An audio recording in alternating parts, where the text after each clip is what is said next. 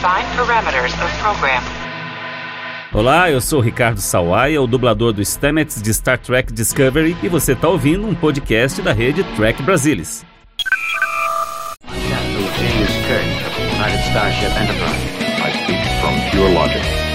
Make it so.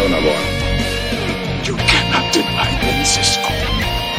coffee in that letter. Where no man has gone before. Engage.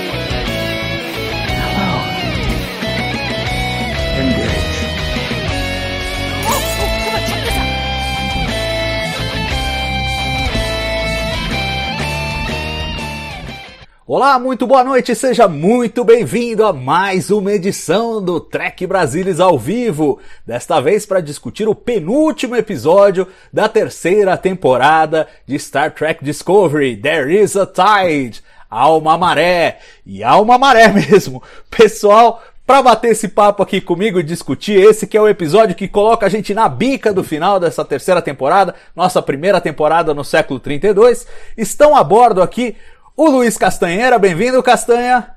Alô, pessoal. O Ivanildo Pereira, bem-vindo mais uma vez, Ivanildo. Oi, Salvador. Olá, pessoal. Tudo bem? E após uma longa é, passa, é, é, faz, quanto tempo faz você não participa, Odo? Bem-vindo, Fernando Odo Rodrigues. Eu acho que foi no primeiro de Lower Decks. Nossa, faz muito tempo. Bom, foi nessa sequência então das últimas 23 semanas de Star Trek. Estamos chegando ao final. Essa é a semana 22 de 23 episódios seguidos. Muito legal ter todos vocês a bordo para discutir este que é o penúltimo episódio. Fala, fala, Odo. É que você estragou a minha vinheta de introdução. Ah, é? Então faça. É. Yippee Michael McLean. tá certo, gente. Bom, vamos lá, pessoal, começar o, o, debate deste episódio. Quero, como sempre, colher primeiras impressões de vocês. Qual foi o primeiro impacto? Como é que vocês viram em linhas gerais este episódio de número 12, que basicamente pega a trama B do episódio 11. A gente vê que tem duas tramas em continuação. Uma é o drama da Discovery sendo tomada pela Osaira, o outro drama é o Saru lidando com o Sucalzinho, e pega essa trama B e agora transforma essa trama B numa enorme trama A ao longo do episódio inteiro. Quero saber a impressão de vocês deste episódio da Eris Tide. Vamos começar pelo Castanha. É, quando eu terminei de assistir, a, a impressão foi melhor do que dos, dos últimos, talvez do que os quatro últimos. Mas à medida que eu fui pensando a respeito, eu já não fiquei tão feliz. Eu acho que o, que o problema é considerar as coisas que acontecem nesse episódio em consonância com o arco da temporada. O arco da corrente esmeralda, a própria situação que levou aquela negociação com o, com o, com o almirante. É, se é, essa foi a maneira ideal de ser feita a negociação, se existiriam outras maneiras, coisas assim. E, e pensando dessa maneira, eu acho que eles não que eles não foram bem também não. Eu acho que tem ideias aí de tentar melhorar a complexidade da corrente esmeralda bem-vinda, mas se você começa a pensar em termos de coerência, você começa a achar, poxa, mas por que isso não apareceu antes, né? Então eu vou, a minha análise vai ser meio assim, a colocação desse episódio no contexto da temporada como um todo, se você começa a pensar a respeito, a coisa não fica muito legal não. Tá certo. Bom, eu discordo, mas tudo bem. Vamos, vamos ver o que, que todo mundo diz. Quero saber do Ivanildo o que, que ele achou. Ah, e Castanha, antes de passar pro Ivanildo, eu queria que você fizesse a imitação do robozinho, que eu gostei da imitação do robozinho. tá bom. Hi, Captain. We shall take the ship. Yeah. É um robozinho roqueiro. É. Também só tem dois dia, eu acho, né? É. Tem negócio de celular, né? Só dá pra fazer isso, né? Ivanildo, fala aí tua impressão do episódio. Uh, assim como o Castanheira, né? Eu achei que foi um episódio melhor que pelo menos os últimos três, né? Deu uma subida. Eu acho que como ficou bem focado na trama é, como você falou naquela trama do episódio anterior, que era a trama B, é, e agora transformada numa trama A, como ele ficou bem focado nisso, ele deu uma, um episódio de aventura e ação que foi legal, que me divertiu enquanto eu assistia, né? É, claro, ainda paira sobre ele aquele negócio que a gente viu semana passada lá da explicação da queima, né? Aquele, aquele grande mistério da temporada e algumas coisas que foram se acumulando ao longo do tempo, né? Então a gente ainda vai ver no arco geral, quando a gente assistiu da próxima semana, quando a gente terminar, ter a temporada toda né, já vista, a gente vai poder fazer realmente a avaliação 100% desse, mas pelo menos por enquanto eu achei que foi um episódio legal. O episódio, eles queriam fazer um episódio de aventura, de ação, e conseguiram, na minha opinião, né? Colocaram umas bem-vindas doses de complexidade em alguns momentos, né? Claro, outros momentos deixaram a gente coçando a cabeça, né? não foram, na minha opinião, umas escolhas tão legais. Mas foi um episódio que eu achei bom. Não chego a achar ótimo, mas achei bom. E vamos lá ver o que vai acontecer na próxima semana. Né? Boa, boa. E você, Odo? Uh, vamos lá, antes de mais nada, para a galera que está comemorando que eu apareci de novo aí, não se esqueçam que eu tô a cada 15 dias na Rede Trek Brasilis no podcast Conversa de Bar Panorâmico. Uh, Discovery, vamos lá. Eu concordo com o Castanha e concordo com o Ivanildo. Esse episódio uh, foi uma melhora com relação aos três últimos em particular. Uh, no geral, eu não gostei tanto. Eu não diria que é um episódio bom, eu diria que é um episódio regular. Ele tem boas sacadas, ele tem alguns bons momentos, mas algumas coisas no roteiro que, na minha opinião, não param em pé e que daí, para mim, estragam a experiência. A começar por toda a história da Corrente Esmeralda. Tá bem, tá bem. Vamos começar então. Eu, é, olha, eu, eu vou dar uma impressão geral, mas eu já quero entrar nesse assunto da corrente esmeralda, que eu acho que para mim é o mais saboroso, mais interessante, e eu, eu, já pretendia abrir com ele. Mas a minha impressão geral é o seguinte: primeiro, eu, eu gostei que é um episódio que traz tanto para quem gosta é, de debate, diplomacia, questões mais intricadas, quanto para quem gosta de ação. Eu acho que ele tem ali um Starship Mine de um lado, aquela coisa de retomada da nave, é, que funciona, é, é uma trama de ação legal, e ao mesmo tempo você tem uma coisa é, com, com um, um, tons de redemption, alguma coisa assim, que você tem lances de diplomacia e delicadezas e não tão delicadezas é, né, na relação entre, entre potências na galáxia. Então, eu gostei que tem esses dois lados, e gostei em particular da, da sequência da, da negociação do, do Almirante Vance com a Osira.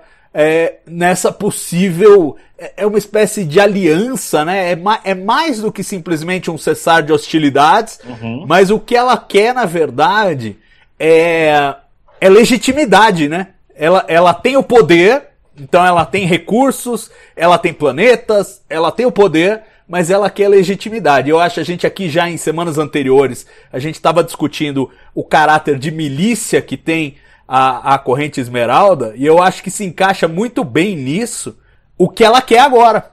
Ela quer legitimidade. Da mesma forma que a gente vê um monte de miliciano se misturando com político, pra você já ter o poder paralelo, aí você quer tomar o poder real também né? Então, é, eu acho que assim, no Brasil é mais fácil de enxergar essas nuances, até do que é, nos Estados Unidos, em que a questão dos gangsters é, já é uma coisa meio é, superada, aqui é uma coisa mais dramática. E eu gosto desse, eu gosto dessa trama, e eu gosto que essa discussão foi colocada em pauta.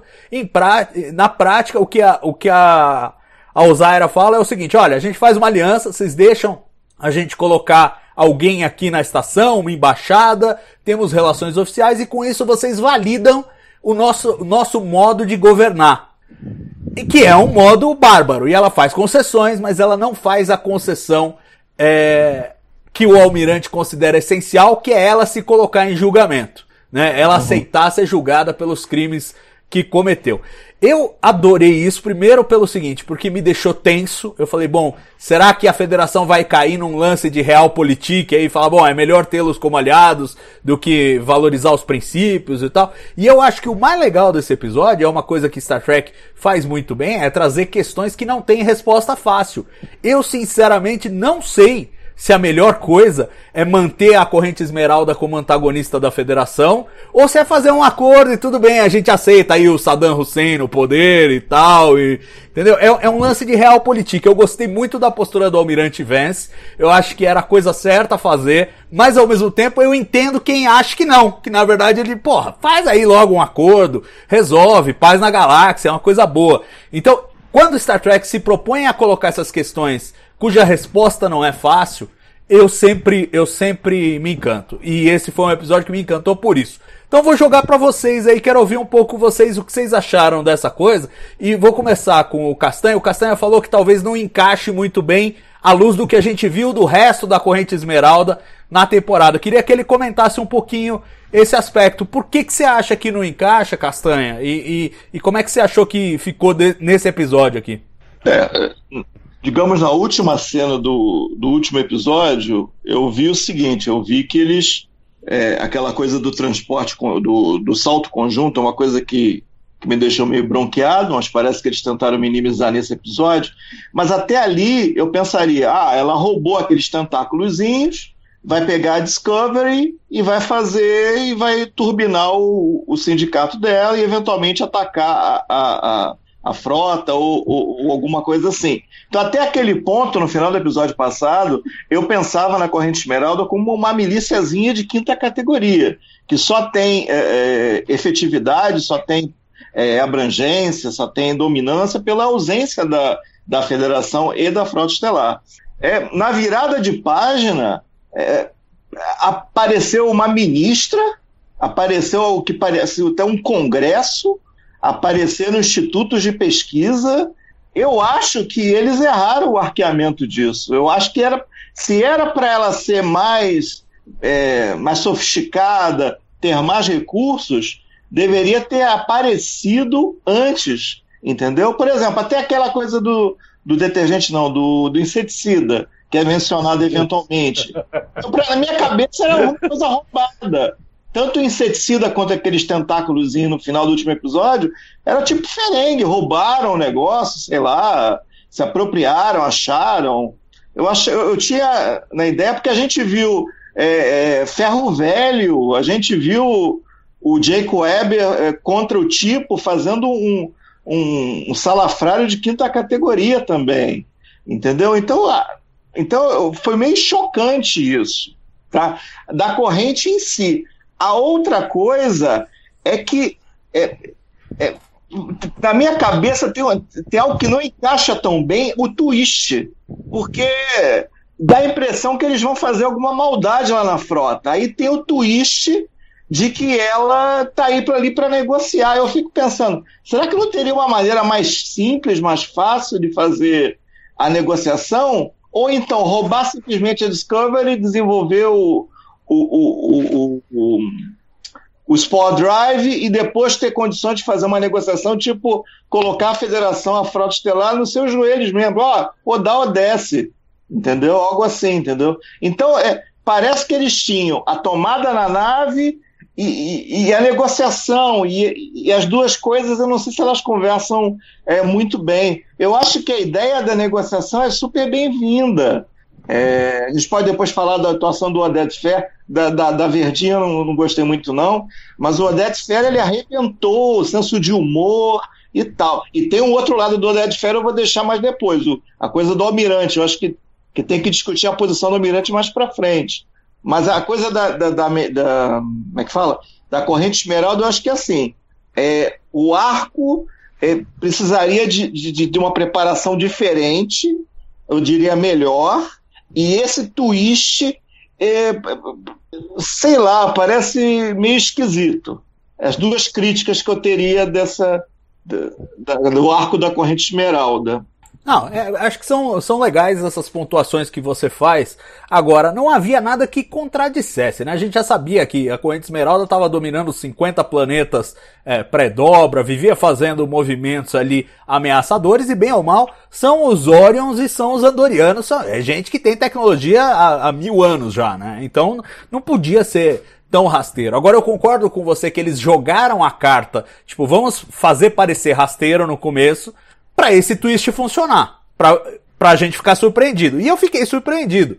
Aí é, é, a gente ainda precisa fazer o exercício de rever tudo à luz do final. Né? Eu acho que isso é uma coisa para fazer depois que acabar a temporada, fazer aquela maratona, assistir tudo e ver se as coisas se encaixam ou se realmente fica uma coisa do tipo, ah, quando estavam fazendo o começo da temporada não pensaram nisso.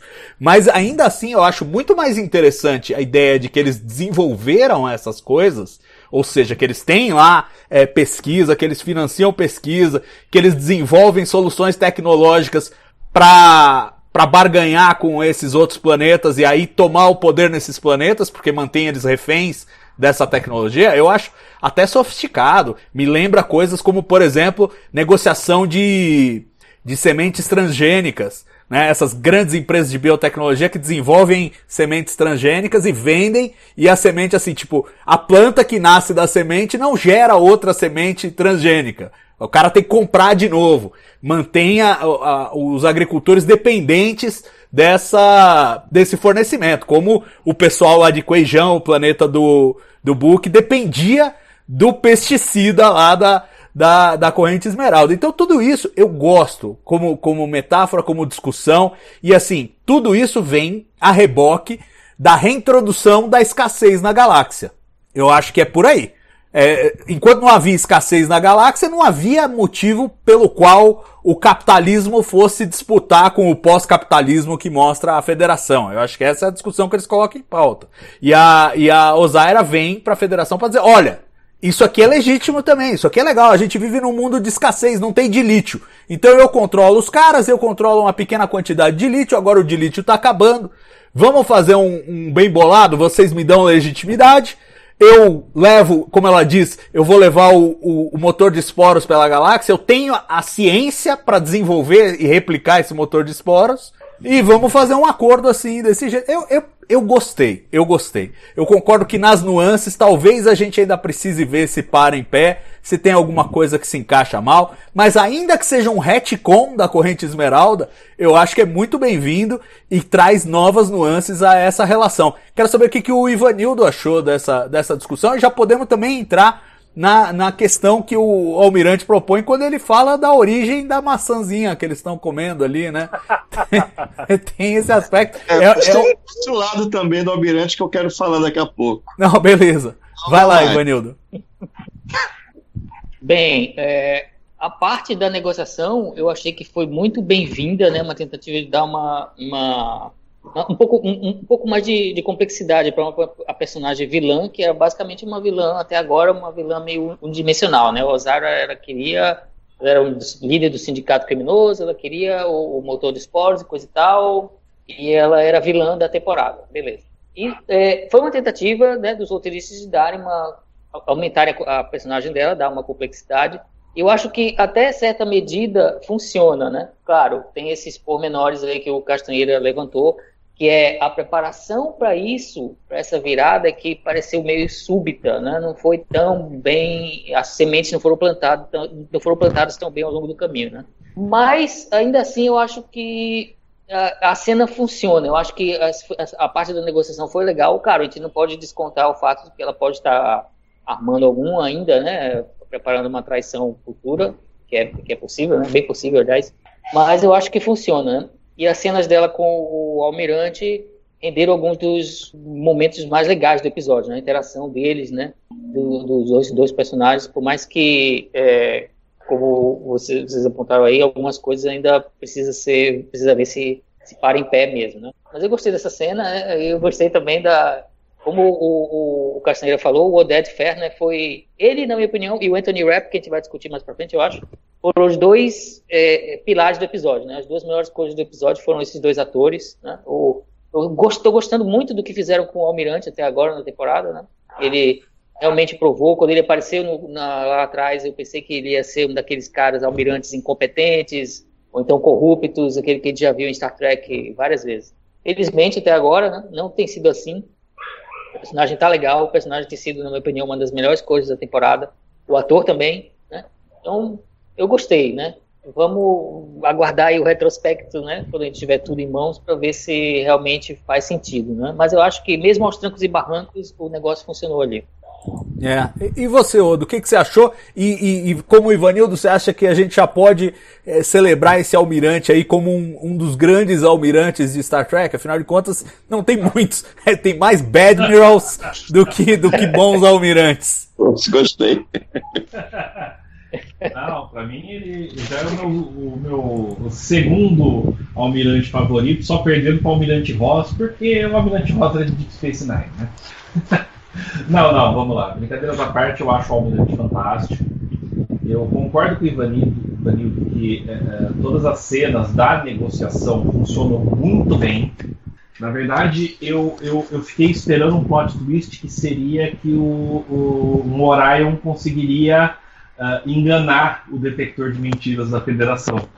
É, é, inclusive alguém no chat um tempo atrás comentou sobre isso, que o, o, o, almirante ficava falando coisas tentando procurar uma resposta emotiva da, da Alzaira. Tipo contar que a maçã foi feita de cocô. Uh, para ver se ela realmente estava uh, falando a verdade, se ela não estava enganando o detector de mentiras. Tirando isso, que eu acho que vamos só olhar a cena ali, ou, ou, ou a sequência de cenas dos dois ali, é fantástico. Agora vamos olhar o que levou a essa cena, tá? Que aí eu vou concordar com o Castanha no que ele falou e vou um pouquinho além.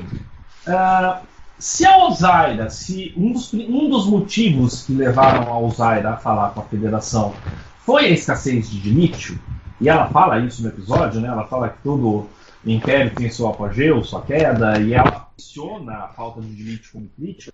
Por que ela precisa entrar lá uh, roubando a Discovery?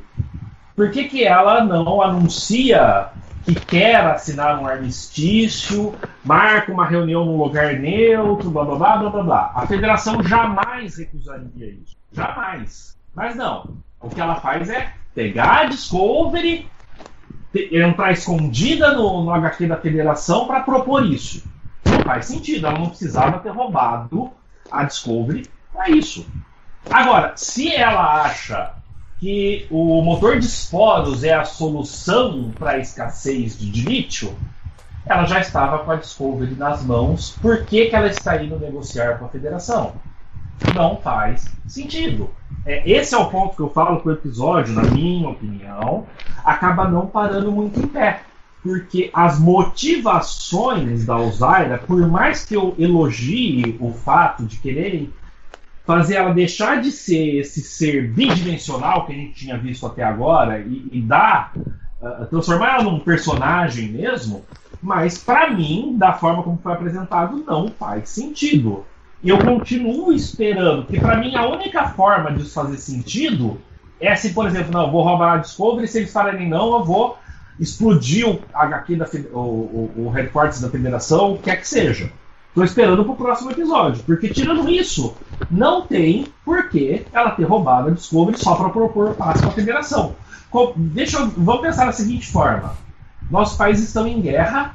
Antes de eu ir fazer um acordo de paz com você, eu ataco um aliado importante seu. E aí eu viro para você e falo: não, não, não, não, não, eu não quero guerra, eu quero paz. Para mim não fez sentido. É, bom, é, deixa eu só te falar uma coisa, o do seu som degradou muito, velho. Não sei o que aconteceu aí, mas degradou. É, é que alguém reclamou que o, o, o, microfone tava batendo na camisa e eu joguei ele para trás. Não, e tava mesmo, mas aí ele continuou batendo na camisa e ficou baixo. mas, mas, assim, deu. uma outra solução aqui. Deu, deu, deu pra ouvir bem, deu pra ouvir bem. Eu vou é, comentar em cima disso que você falou, porque eu acho pertinente. A minha sensação é que a Ozaira tá pressionada por dentro. Assim, dentro da corrente esmeralda. Porque assim, tá. é, você propor paz para a federação de uma forma pública, ampla, divulgando, isso aí vai chegar na. Aí eu tô com a cabeça do líder da milícia. O líder da milícia fala: não, nós vamos fazer paz com o governo. Uhum. o vice dele tá esperando para derrubar ele nessa altura. Se ele fala isso. Sim. Então, assim, eu acho que ela jogou nos, dos dois lados. Ela tomou a, a Discovery falando: olha, essa aqui é a solução para os nossos problemas. E ela foi para o quartel-general da federação falar: olha, vamos costurar um bem bolado para sustentar tudo. Tanto que o que ela não quer, o que ela não topa de jeito nenhum, é perder o poder. Ela uhum. abriu as pernas para o almirante, entregou lá uma porrada de exigências, acabar com a escravidão, libertar os planetas pré-dobra, enfim, entregou tudo. A única coisa que ela não entrega é a posição dela. E esse é o mesmo motivo, quero crer, pelo qual ela não pode simplesmente falar, ah, não, estamos negociando a paz com a federação. Como assim você está negociando a paz com a federação? E por quê? A gente já sabe que a posição de fragilidade dela, pode se discutir se é um grande segredo, não é um grande segredo, a gente passou a temporada inteira discutindo isso. O Rin diz, só eu sei que o de lítio dela tá acabando. O poder dela sobre gente como o Zary, né, o, o personagem lá do Jake Weber, é, depende dela ter de lítio. Ou dela ter outra tecnologia que agora ela quer é, desenvolver replicando o motor de esporos. Então, a capacidade dela de manter o poder sobre a própria corrente esmeralda está diminuída. E ela quis atacar nas duas frentes. É, é, eu sinto que existe uma pressão política, do tipo, eu vou lá para garantir o acordo com a federação e garantir a minha estadia no poder, e ao mesmo tempo eu tenho esse trunfo, se der qualquer merda eu explico lá na corrente esmeralda, não, eu fui roubar a Discovery, fui roubar a tecnologia que vai salvar a gente, etc e tal, porque ela tem que se defender também é, internamente. Mas aí são elucubrações da minha cabeça, que introduzem complexidade onde ela não foi exposta. A gente nunca viu a Ozaira discutir com outra pessoa é, do, da corrente esmeralda de uma maneira que pudesse indicar isso, pelo menos não que eu me lembre. De novo, vale depois fazer a recapitulação e ver se tem alguma coisa lá que estava plantadinha que a gente não reparou. Porque é natural. Quando né, tudo parece ser um cavalo, você não vai imaginar que vai virar uma zebra no final. É, então acho que é, tem esses aspectos. Mas eu gosto, eu gosto dessa complexidade, eu gosto de tudo que foi introduzido aí e gosto do Almirante Vance. E aí puxo para vocês de novo, antes da gente fechar esse, esse capítulo da negociação entre eles, a coisa da o ponto que ele faz questão de dizer, eu já provoquei o Ivanildo a respeito, sobre a, a necessidade deles de reciclar, o preço, digamos, entre aspas, que eles têm para ter superado essas relações de, de, de, consumo, digamos assim, de compra e venda, e por estarem vivendo numa estação ali com alcance limitado, eu imagino, e, e, e produtos limitados. Fala aí, Odo, você que estava levantando o dedinho é como eu trabalho na área de meio ambiente, é, é, é, é, o povo em geral, isso pode parecer uma coisa, nossa, eles fazem comida de cocô. Para mim sempre foi o lógico. Vamos lá, a, a Enterprise D, por exemplo, tem lá um duto de saída de esgoto sanitário. Não tem, eles desmaterializam e reaproveitam. Para mim isso sempre, assim, na minha cabeça, né, uhum. sempre foi como funcionaria. Uh, uh, e hoje, mesmo hoje, você tomou água hoje, Salvador? Você tomou água hoje? Eu garanto para você que parte dessa água já foi o, o, xixi de alguém, o cocô de um animal, entendeu? É, a gente está num planeta que é um sistema fechado para matéria, salvo ocasionais quedas de asteroides. Uh, então, as coisas se reciclam a, a, pessoa que bebe água lá no Rio de Janeiro, se esse rio passou antes de uma cidade, a cidade jogou esgoto nesse rio, mesmo que eles tenham tratado, você está bebendo xixi e cocô daquela outra cidade. Funciona assim hoje, por que não funcionaria assim de uma maneira muito mais uh, uh, uh, limpa, vamos colocar assim, no futuro? Ah, eu acho que assim, tem esse fator choque que não deveria chocar ninguém na verdade. Na estação espacial eles reciclam xixi e vira água. E você imagina que no futuro vão, vão conseguir reciclar mais e mais e mais coisas. E o, os dejetos vão virar vão virar é, matéria-prima. Pra... Mas o que eu acho que ele planta ali é o seguinte: é uma coisa que sempre teve em Star Trek, que é assim, o, o replicado não é igual ao original. Você toma uma bebida que é original, não é igual a bebida replicada. Você come uma maçã que é original, não é igual a replicada. E o que ele quer dizer é o seguinte: olha o sacrifício que nós fazemos em nome da civilidade. A gente come essas coisas replicadas, que não são é, tão saborosas quanto as naturais, mas tem um, um, um, imperativo ético que nos leva a isso. E eu gosto, de novo, outra coisa que eu gosto nessa discussão é porque eu acho que tem muito a ver hoje com a questão dos direitos dos animais. A gente está no limiar de começar a produzir carne artificial, carne em laboratório, por exemplo. Cultiva lá células de carne, faz lá um bife, faz um hambúrguer no laboratório sem precisar cultivar o boi inteiro. Que eu acho que é uma coisa que vai nos impor um imperativo ético, do tipo, pra que você vai matar um animal se você pode ter a carne do animal sem matar o animal? Mas o sabor ainda não chegou lá. E aí vai ter a demanda do público e o público vai consumir o animal, vai continuar consumindo o animal por muito tempo, eu imagino ainda. Então, esse, essa que- é a discussão que, que é nem- proposta ali e que eu gosto. Nem só a demanda do público, viu, Salvador? Beleza, eu acho lindo, vamos eh, fazer a carne em laboratório, concordo com você, vai ter o dilema ético, mas também vai ter o dilema, ok, a gente faz o que com esse monte de animal? Não, como assim? Vão morrer esses e não vão se replicar, porque eles só se replicam do jeito que se replicam, porque a gente cria, porque a gente alimenta. é, for- tem é, é, só que os bichos vivem mal pra caramba, né? Eles são criados lá intensivamente, junta tudo num pedacinho de terra e tal, e não sei o que. Não, vão viver natural, como vai ter muito menos boi no mundo do futuro, eu imagino. Mas tudo bem. Eles não vão reclamar. Os que viveram, viveram bem e acabou. E tudo bem. Não tem problema. Desde que não venha uma sonda depois procurando. Pra falar com os bois. Não, não, eles não vão ser extintos. Eu espero.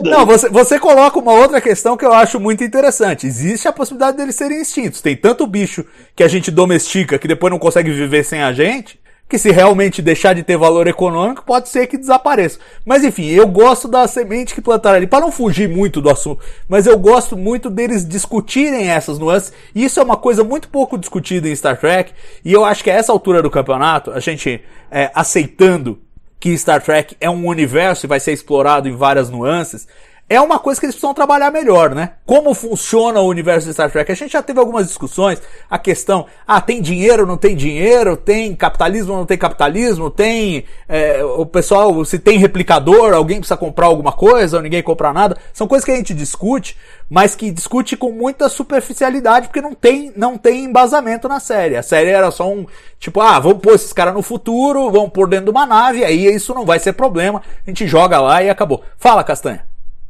Não, sobre isso, é, que eu quero falar do- daquela outra coisa, é, eu acho que uma parte você quebrou aí, né? Que o- existe um, um capitalismo, o Ferengue vai cobrar, por, por exemplo, o Ferengue vai cobrar pelo que não é replicado.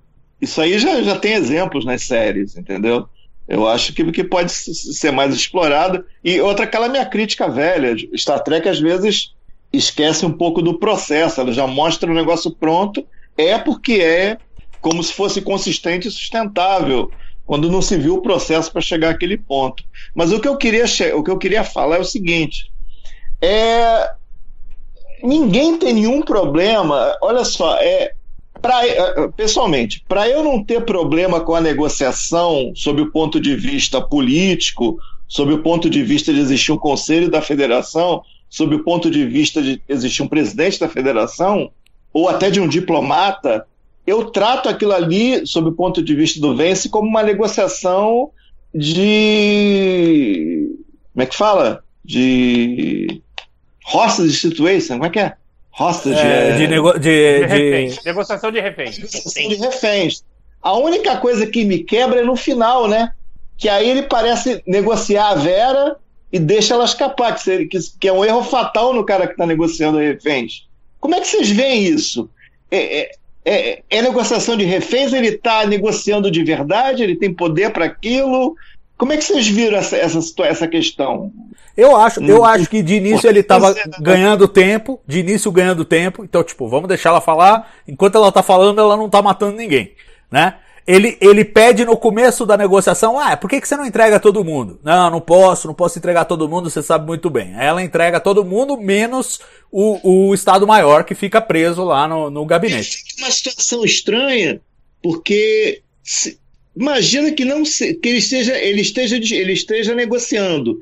Os reféns estão brigando lá na nave, em princípio, em princípio estão brigando, e pode acontecer um negócio que pode prejudicar a negociação, tipo aquela mulher que saiu com as botas da Michael pela nave, né? Congelada lá. É, é um negócio um pouco estranho, eu acho. Entendeu? É, é, é, ela tem nome. Esquisito. Não, ela então. tem nome. O nome dela é Hans Gruber. Não, é. Entendeu? Eu só queria entender melhor. O que você- que- Completa aí, Salvador. Não, não, eu, eu acho que é isso mesmo. que você- É, é, um, é um misto de negociação de reféns e depois passa a ser uma certa é, negociação de diplomacia à moda da corrente esmeralda. Porque, de novo, é, é, gente, fica muito claro. Eles falam em congresso, calma, acha- eles você falam em acha que ministra.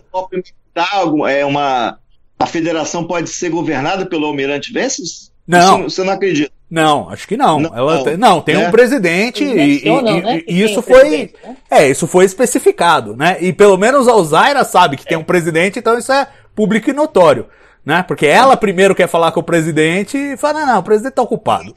Não vai ter surpresas quanto a isso, pelo jeito, né? Não, eu Ninguém espero que não, eu nisso. espero que não. Eu acho, eu acho Tá. que o pessoal de Discovery, sendo bem honesto, eles estão escaldados de fazer um troço distópico e de repente alienar os fãs. Então você vê que essa federação, apesar de ser combalida, apesar de ser pequenininha, apesar de ser ela se mantém fiel aos ideais. E a gente tá esperando há 10 episódios o, o almirante virar um traíra e não aconteceu e agora acho que tá claro que não, vai acontecer mais. E- e- Salvador, pra mim a prova do seu argumento é o Rin falando pra Ozaira, né? É, Eu não tenho mais medo de você. Eu vi o que, que é coragem real, ideal real.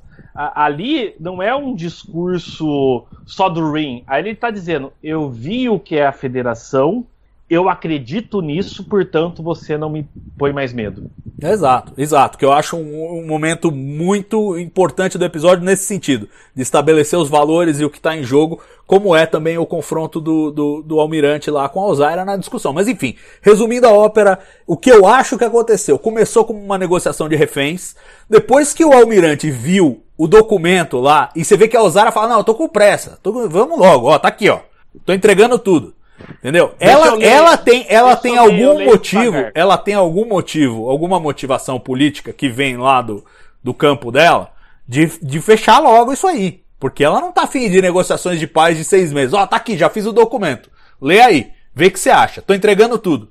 Entendeu? E a única coisa que ela não topava é perder o poder. O resto ela tava entregando tudo na medida, na medida da- das possibilidades. E, e, e agora, eh, isso, então quer dizer, aí o almirante lê aquilo ele fala, pô, de repente é mais que uma negociação de reféns. De repente dá pra sair uma coisa mais legal ainda, né? Vou tentar puxar o que falta.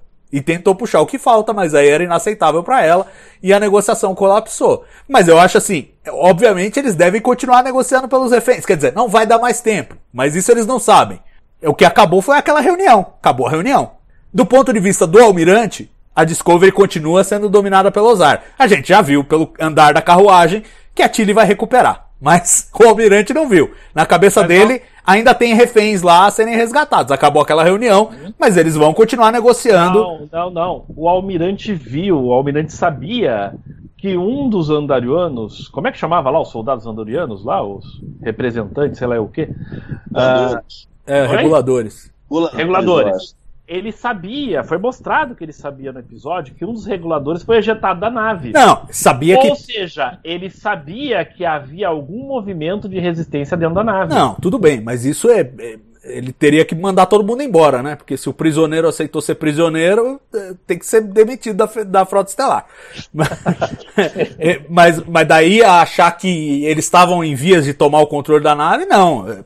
É, Sim. Deu certo aquilo, né? E, e assim, de novo, a- até aquilo podia ter sido um acidente, porque bem ou mal foi um sistema de supressão de incêndio que descomprimiu aquele, aquele tubo Jeffries lá, coisa que o vale. Então, é, nem isso dá pra.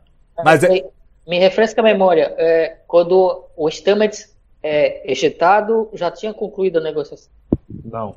Não? Não? Ah. Não, tanto que, tanto que o almirante chega pra, pra Osaira e fala: "Ah, parece que um dos seus aliados resolveu fazer uma caminhada espacial sem usar uma roupa. Não, mas isso quando é- isso é- Isso é, É. isso é, isso é. Que Stamets é depois. é depois. Eu não sei se é depois da reunião, mas. Não, a- Stamets. Não, Stamets é depois. É, eu não sei se é depois da reunião, mas é depois disso aí, né? A caminhada espacial sem É, já traje tá- é, o, é justamente quando a, a Michael brinca de duro de matar lá. A gente já vai, já vai falar disso. Bom, e agora chegou a hora da gente discutir o que aconteceu dentro da nave. Já discutimos um bocado, a negociação do, do Vance com a Ozaira, que termina em nada, né, gente? Vamos falar, no final resolveram que não vai rolar. E, e aí temos em paralelo essa trama que corre. Primeiro a Michael e o Book entrando dentro da nave. A Michael vira uma espécie de fugitiva, o Book chama atenção para ele, para Michael poder agir livremente dentro da nave, o que acaba não sendo muito livremente. E aí, referências mais do que óbvias ao filme Duro de Matar do, do, do, Bruce Willis de 1988. Aí eu quero passar direto a bola pro Ivanildo, que tenho certeza que manja muito disso aí e pode comentar quão, quão assim, lado a lado dá para colocar as duas coisas aí, Ivanildo. Uh, eu acho que foi até no Track Movie, né, que eles discutiram as referências ao, ao filme, né, Duro de Matar, que é óbvio, né, o Jonathan Frakes foi o diretor desse episódio, né, então ele com certeza é, assistiu Duro de Matar, né? Claro, né? Então, é, Duro de Matar patenteou, né? Para quem não sabe, aquela tipo de história do, do, do herói que está preso numa locação enfrentando um grupo de, de inimigos, né? Todo o filme é, que veio depois meio que limitou essa estrutura, né? O Duro de Matar é um dos filmes de ação mais influentes, né? Da, da história do cinema. E no episódio a Michael ela tá sozinha, né? Ela tá se esgueirando pelos túneis ali da Discovery, pelo tubo Jeffreys e ela perde os sapatos, né? Ela fica descalça, ela é ferida, ela, ela se ferra toda. Então, tem vários paralelos, né? Dela com do, do que a gente pode esperar é, dela com o, o personagem do, do, do, filme Duro de Matar, né? O John McClane, né? Que é feito pelo Bruce Willis, que virou um grande astro, né? Por causa desse filme. Ele antes era só conhecido pela série da Gato e o Rato na televisão, depois ele virou um grande astro de cinema. E é isso, né? Depois teve, teve vários filmes que imitaram a estrutura do Duro de Matar, inclusive Star Trek também, né? Teve um episódio estilo Duro de Matar antes, né? Da nova geração. Que é o episódio lá, o Starship Mine da, da temporada 6, se não me engano, né? A Enterprise está no estaleiro, né? Passando por uma varredura e só o Capitão Picard fica na nave e tem enfrentar uns terroristas que tomaram a nave. Então aquele episódio ali foi o Duro de Matar Light já nos anos 90, né? Pra gente ver como a estrutura do filme ficou muito influente, né? dentro de Hollywood. É, não, pois é, e eu confesso que meus cabelos brancos não me deixam mentir, que a minha primeira lembrança do Bruce Willis é a gata e o rato mesmo, que passava na Globo uhum. com a Sybil Shepard, se não me engano. E, mas, mas enfim, eu, eu gostei dessa sequência da Michael e acho que ela culmina numa cena muito forte com o Stamets. A gente, a gente comentou aqui que um dos, dos pilares aí desse episódio é o, é o Anthony Rapp e a atuação dele, porque ali a gente tem a única lembrança daquela que era a trama A do episódio anterior. Né? E de uma forma oblíqua, a gente não vai nenhuma vez lá para ver o que está rolando na nebulosa, mas ao mesmo tempo, de uma forma que coloca tudo que está em risco ali, tudo que está em jogo de uma forma muito emotiva e efetiva. Eu, eu, gostei muito do que foi feito ali, inclusive gostei da decisão da Michael. Quero ouvir de vocês, porque há quem diga que, não, pô, a Michael não devia ter feito isso, certo? Seria, será que o Stamets não tinha razão? Eles não tinham que saltar para a nebulosa e tal, e não sei o quê? O que, que, vocês acham? Eu acho que a Michael, com a nave dominada como estava dominada, era a única coisa que ela podia fazer. Tira o Stamets que dali a Discovery não vai embora. Ou se vai, vai em dobra, em dobra, os outros alcançam. Né? Eu, eu acho que foi a decisão certa, mas quero ouvir de vocês e quero ouvir dessa cena em particular do Stamets com a Michael. Fala aí, Castanha. Não, a, a crítica é mais ao texto do que a, as atuações em si. Se fosse se a nave estivesse sob o comando da, da equipe da Discovery e houvesse uma decisão ir para nebulosa ou ir para outro lugar ou ficar em outro lugar é, para um bem maior, etc., eu acho que seria uma eu acho que a interpretação, o texto que, que, que coube ao Stamets seria forte, mas o, o desespero dele naquele contexto da nave está tá, tá sob comando de outrem, tá, é, não, tem, não, tem, não tem o mesmo poder.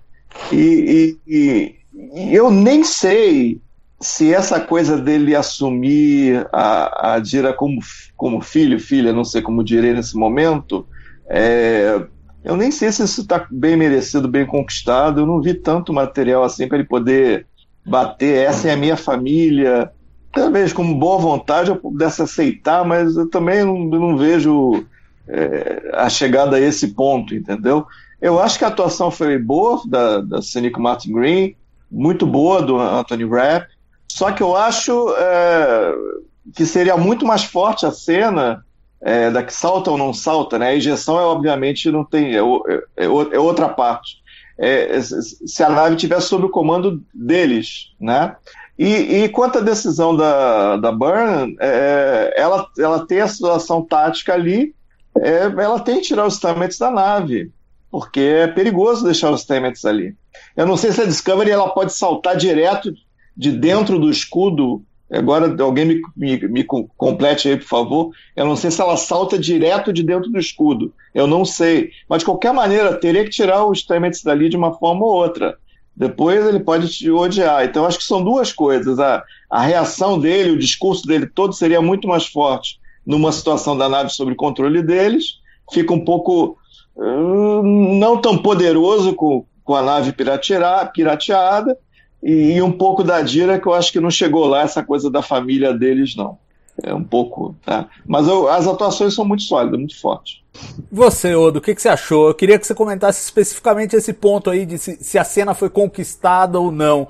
Porque para mim, para mim, sinceramente, sim. Para mim, eu já enxergo eles como uma família. Eu acho assim, o, o Stamets nunca disse pra Adira que é, que é pai dele, mas, mas sente como, como se fosse e, e vivencia como se fosse. E para mim, eu, eu, eu, já comprei aquilo é, como aquela coisa que não precisa ser dita para ser sentida. E acho que foi sentida desde o momento em que eles começaram a ter uma conversa lá na, na, na, no laboratório da engenharia no começo da temporada. Fala, fala aí, Ivanildo. Você levantou a mão. Eu tava passando pro outro, mas o, o Ivanildo levantou a mão. Rapidinho, só, é rapidinho, é só um comentário para mim. A, a, grande força da cena foi quando ele disse: é, a gente veio pro futuro por sua causa, né?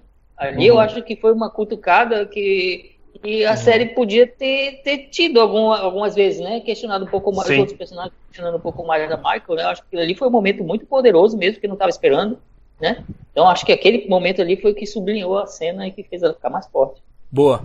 Vai lá, Aldo, agora você. Para mim, essa é a melhor cena do episódio.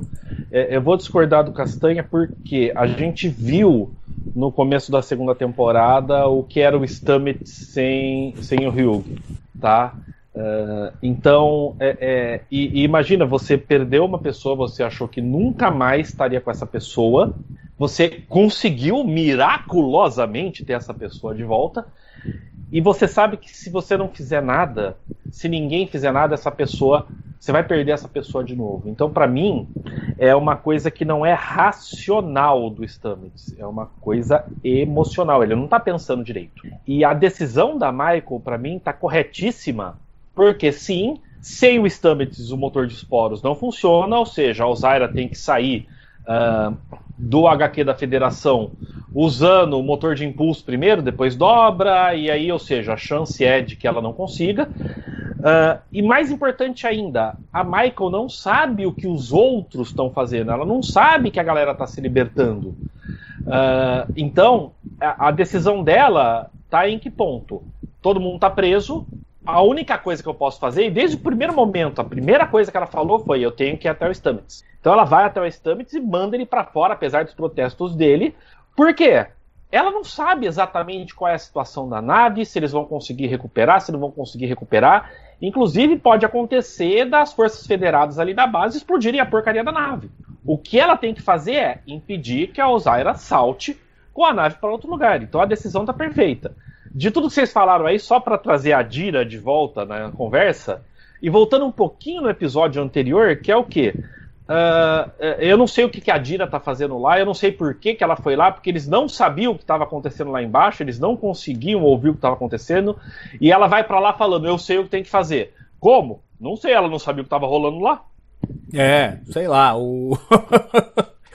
Ali para mim o foi... é. O Gray, o Gray pitocou para ela. É, é, só pode ser, né? Só pode ser o Gray. É a única explicação, se houver alguma explicação, porque pode ser que não haja ponta solta é um, é um hábito né, na, na série. Fala aí, Castanha. É, por falar em pontas soltas, é, não vai ter payoff da teoria do espião. Dois, a melodia já teve o payoff, é só a frequência de, de, de, de SOS daquela nave que é o piano. Essas duas coisas, isso, isso já foi Pois é. A teoria, a teoria, do espião foi só de fã. Em nenhum momento em tela cogitou-se a presença eu, de um espião. Eu acho absurdo não ter espião. Não, sim, mas eu vou. Mas, é, exato. É, é uma teoria de fã, mas eu vou. Eu, eu, eu, já pretedia retomar esse tema pelo seguinte: ficou claro neste episódio que muito do que a Ozira, a Ozaira sabe sobre é, a Discovery tem a ver com pesquisa e desenvolvimento. Eles, eles têm cientistas competentes que podem fazer algum tipo de engenharia reversa. Mas, porém, contudo, entretanto, não dava para saber de antemão que você ia precisar fazer lobotomizar temporariamente o Stamets para fazer funcionar o motor de dobra se não tivesse algum tipo de informação interna. Então continua precisando de um espião. Se esse espião vai se materializar no próximo episódio, se ele vai se materializar na próxima temporada, se ele não vai se materializar e vai ficar uma ponta solta, a gente não sabe. É, é, mas que é uma peça que falta, falta. Não tem jeito. Ela, ela não teria como saber tudo que ela sabe. Por mais que a gente pense assim, ah, tem lá a figura do, do Aurélio, quero que a gente discuta também a, a função desse personagem do Kenneth Mitchell, mas assim, ela não, não é suficiente para explicar o tanto que a Osaira sabe sobre a Discovery e quão perto ela já está de dominar a, a, aquela tecnologia, né? O fato dela levar a coroazinha lá pro Stamets mostra que ela tem informação interna. Fala, Puxando seu gancho aí, a gente fala sobre o personagem do Kenneth Mitchell, o Aurélio, e né? E a música? A música não sabemos, Castanha. Você quer que a gente saiba antes de exibirem? Não sabemos. Eu espero, eu espero. Tá. Só, tem um colega, acho que o Murilo, né? Murilo, se eu não me engano. Ele colocou que isso já, já foi fechado. A melodia é aquele ah, SOS E você, pronto. você acredita no que o Murilo fala? Aí a culpa é sua. Aí a culpa é sua. Tô perguntando, Salvador. Pô, Você acha que. o Murilo, o É Murilo esse? os últimos dois episódios o Murilo não viu ainda. Ele não viu. E você Não, tá. é outro Murilo. Ah, é outro Murilo. Pensei que fosse o nosso. O nosso Murilo não conte com ele pra quase nada. O rapaz sugere. Ei, ei, não fale, não fale mal, não fale mal. É o Murilo Silva. Conversa de bar panorâmico. É o Murilo Silva? É. O, aquilo ali é o SOS da nave que é o piano e pronto, já Não teve tá o claro. payoff. É, então, não tá claro. Eu, eu acho assim. Não, Ó, não, não o, que, é o que dá pra dizer, o que foi dito em tela, foi dito sei, que que faltava a também, melodia, a melodia é a combinação do sinal de socorro da nave Kelpiana com o ruído de fundo de uma estrela de nêutrons ali da região, algo assim. E aí eles separaram os sinais tal e acharam a transmissão lá da, da doutora Is. Porém, não tá claro pra mim por que que na galáxia inteira essa porra tava ressoando. Uma coisa é você, ah, essa é a origem do sinal. Outra coisa é você explicar por que que esse sinal estava tendo esse efeito. É possível que expliquem? É possível que expliquem. É possível que não expliquem? É possível também. A gente tem essa questão da queima aí, que pra mim, além de ser é, uma, uma coisa meio simplória que eles fizeram, tá totalmente mal explicada. Eu não sei como um Kelpiano modificado geneticamente pela radiação de uma nebulosa com um planeta de dilítio faz o dilítio colapsar na galáxia inteira. Eu não sei. Eu não consigo imaginar nem com muita tecnobaboseira, raio de tétrions, chama lá a Voyager pra, pra botar todas as partículas elementares que não existem. Eu não consigo imaginar ainda um mecanismo para explicar isso. Eles vão explicar? Não sei. O que dá pra gente dizer é o seguinte: eles guardaram o episódio final da temporada para tratar essa questão. E se, e se a música não tem nada a ver com a queima e na verdade é um mistério que vai ser explorado na próxima temporada? É, também pode ser. Eu, eu acho assim, a gente só vai conseguir fechar o que foi fechado e o que não foi fechado acabando a temporada. Claramente eles fizeram esse, esse trio de episódios finais. É uma trama só. A gente tava em discussão semana passada se eram dois e depois um terceiro desconectado, ou se eram três. A essa altura a gente já pode dizer que são, são três episódios que formam uma história só, né? E a gente teve trama A e trama B no primeiro episódio, aqui nós tivemos só a B e, e no último episódio teremos é, majoritariamente a A, embora eu acho que a B ainda, ainda tem é, pano pra manga, né? Porque junta aí o fato de que a Michael mandou uma mensagem pra mãe dela. Ah, mandou, né? E, e, e o fato de que. e o fato de que o Saru falou pro Anthony Pascal do Track Movie: Ah, não, você viu o negócio com a Tirina tal, continua prestando atenção que vai ter mais alguma coisa. Isso. E, e tem um ator velho, né? Que, que o único spoiler do Trek BBS do começo, que não caiu ainda, todos foram verdadeiros. É um ator extremamente velho. Quem será? Não sei. Eu acho que é o Keopiano lá. O ancião Keopiano do episódio passado. Ah, mas o Robert Verlaque não é tão velho assim, o ator. Será que não vai Ele ser um 70 e presidente da federação? Eu acho que é o presidente. Aí eu fico pensando, será que na melhor tradição de Discovery vai ser uma face conhecida? Será que eles vão fazer isso? Não sei. Vai ser a Vamos- irmã do Saru. Vai ser a mãe da Michael. Ela tá naquele complexo e não encontrou com ele até agora. Ah, Não, meu podemos, Deus. podemos, mas- parar, mas- podemos parar dois minutos pra falar sobre, sobre a, a, a Michael chamar a mãe da Michael? Porque, gente, eu, eu acho muito. É coisa muito tipo, ah, a mesma fórmula da temporada 2. Vamos juntar todo mundo do começo que você achava que não tinha nada a ver, põe aqui no episódio final. Jake Weber já chegou, tal, vai chegar o pessoal de Nivais. Pode pe- esperar o pessoal da Terra também, que se bobear eles aparecem também. Que chegar essa mensagem, Salvador. Eu tinha entendido que não podia chegar a mensagem, sem os relés. É, então, mas ela fala, ah, usando o relé, não sei o quê, Ué, botou uma tecnobaboseira lá qualquer, que eu não sei como é que justifica, mas... Mas- sei lá, cara, eu não, entendeu? Eu Não, não entendo, não entendo. E tipo, aquela mensagem que você vê que é pedindo, ela começa pedindo socorro e falando, ah, pode ser a última vez que você me ouve. Enfim, não, não- gostei disso aí, não, não- gostei. Podiam chamar os vulcanos? Podiam. Mas de outro jeito, acho um outro jeito, não esse. Não, tipo, ah, mamãe vem me salvar. Ah, não. Fala aí, Odo. Juntando o que eu tinha começado a falar antes do, do, do Castanha querer entrar numa discussão musical, ah, com o. o ah, com o que você tá falando aí, Salvador, eu também não curti muito essa história da Michael. Mamãe! Mamãe, vem me salvar! É, pois é, foi É. meio over, né? Foi, foi meio over. Ah, ah, então eu acho assim, até porque acaba sendo uma coisa meio óbvia, né? Assim, do tipo, ah, olha, os Levi vão aparecer no próximo episódio. Olha, talvez seja a semente da nova federação. Bom, mas eu penso a mesma coisa do personagem do Kenneth Mitchell. Que eu acho que foi um bom personagem, eu acho que ele serviu bem ao episódio, aquele cara que foi beneficiado a sua vida inteira por um sistema que ele não sabia que era corrupto. Tá? É, ou não, ou, ou fechava os olhos para ver que era corrupto, né? É, a gente pode até fazer um paralelo aí com a maioria dos alemães durante a Alemanha nazista, né? A gente não pode culpar todos os alemães por serem nazistas. Tem muita gente que não sabia exatamente o que estava rolando. Uh, mas eu acho que assim, é, a, a- a minha crítica a ele é que a coisa ficou muito plantada de que ele vai trair a Ozaira no próximo episódio. Uh, o episódio termina com a Ozaira falando pra ele: ah, faz o soro da verdade aí, faça não sei o quê. E ele vai botar alguma coisa lá pro, pro Book e, e- vai soltar o Book, sei lá, ele vai trair a Ozaira. Então eu acho que foi um personagem que até serviu bem a trama, mas no final virou aquela coisa: "Ah, olha, olha, é assim que eles vão derrotar a Zaira, o, o- protegido dela vai trair ela. É, não, pois é, eu acho que ele tá plantado ali pra isso.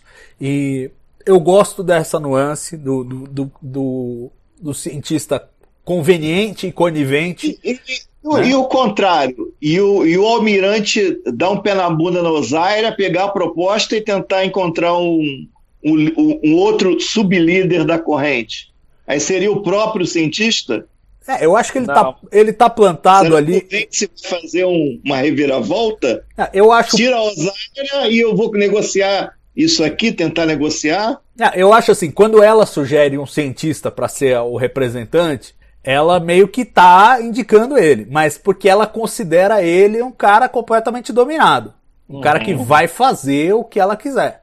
Então pode ser que sim, as duas coisas podem ser verdadeiras. Ele pode se tornar o representante que a Ozaira acha que vai ser o, pi- o peão dela, e no final ele ele vira a casaca, que eu acho que é o esperado e é o ético você- depois dele ver as atrocidades em primeira mão, coisas que sempre Ele- foram ele- escudadas dele. Ele vai virar casaca e vai morrer por causa disso.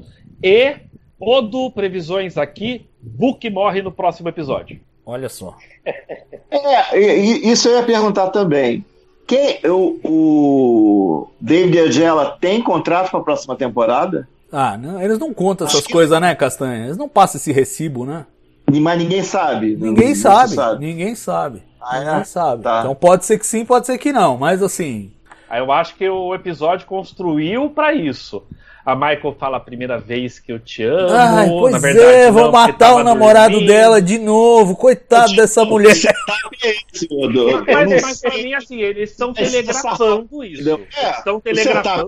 óbvio. É Ah, mas pelo amor tá de bem? Deus. Então, mas tem alguns setups que eles não têm cumprido, que eles jogam como pista falsa. A Detmer, por exemplo, que tava todo mundo esperando bater com as 10 também, não bateu. É, às vezes eles jogam uma bola curva. Eu espero que. Porque assim, já. A Michael precisa parar de sofrer. E assim, eu não falo isso como uma crítica à personagem, eu falo isso como uma crítica à trama. A vida dela não pode ser um sofrimento sem fim, porque é, pra boa parte da audiência acaba sendo um sofrimento também. Aí fica a discussão se Michael chora, Michael não chora. Mas porra, a vida dela é uma desgraça. Uma desgraça sem fim. Quer que não Ou chore? seja- Até eu choro com ela. É... É só a Michael não devia ter ligado pra mãe, a Michael devia ter ligado pro Fala que eu te escuto. É quase isso. quase isso. Então, assim, pô, eu acho que precisavam dar uma folga pra ela. Ela tá um pouquinho mais leve essa temporada. Né? Quando ela tá com o Book, ela tá sorridente, ela tá feliz ali. A gente viu momentos felizes. A gente precisa de mais disso. Eu acho Sim. que a Michael Sofredora já deu o que tinha que dar. Acho que precisa. Ó, ó, não é que eu queira que o Book morra. Não, eu sei, gosto você tá do prevendo. personagem, Você tá- Exato, eu gosto do personagem e eu gosto da relação dele com a Michael. Mas pra mim tá telegrafado que ele vai morrer. E depois que ele leu o manual, ele ficou by the book. Já repararam nisso? ele ficou by the book. Repararam? É, pois é.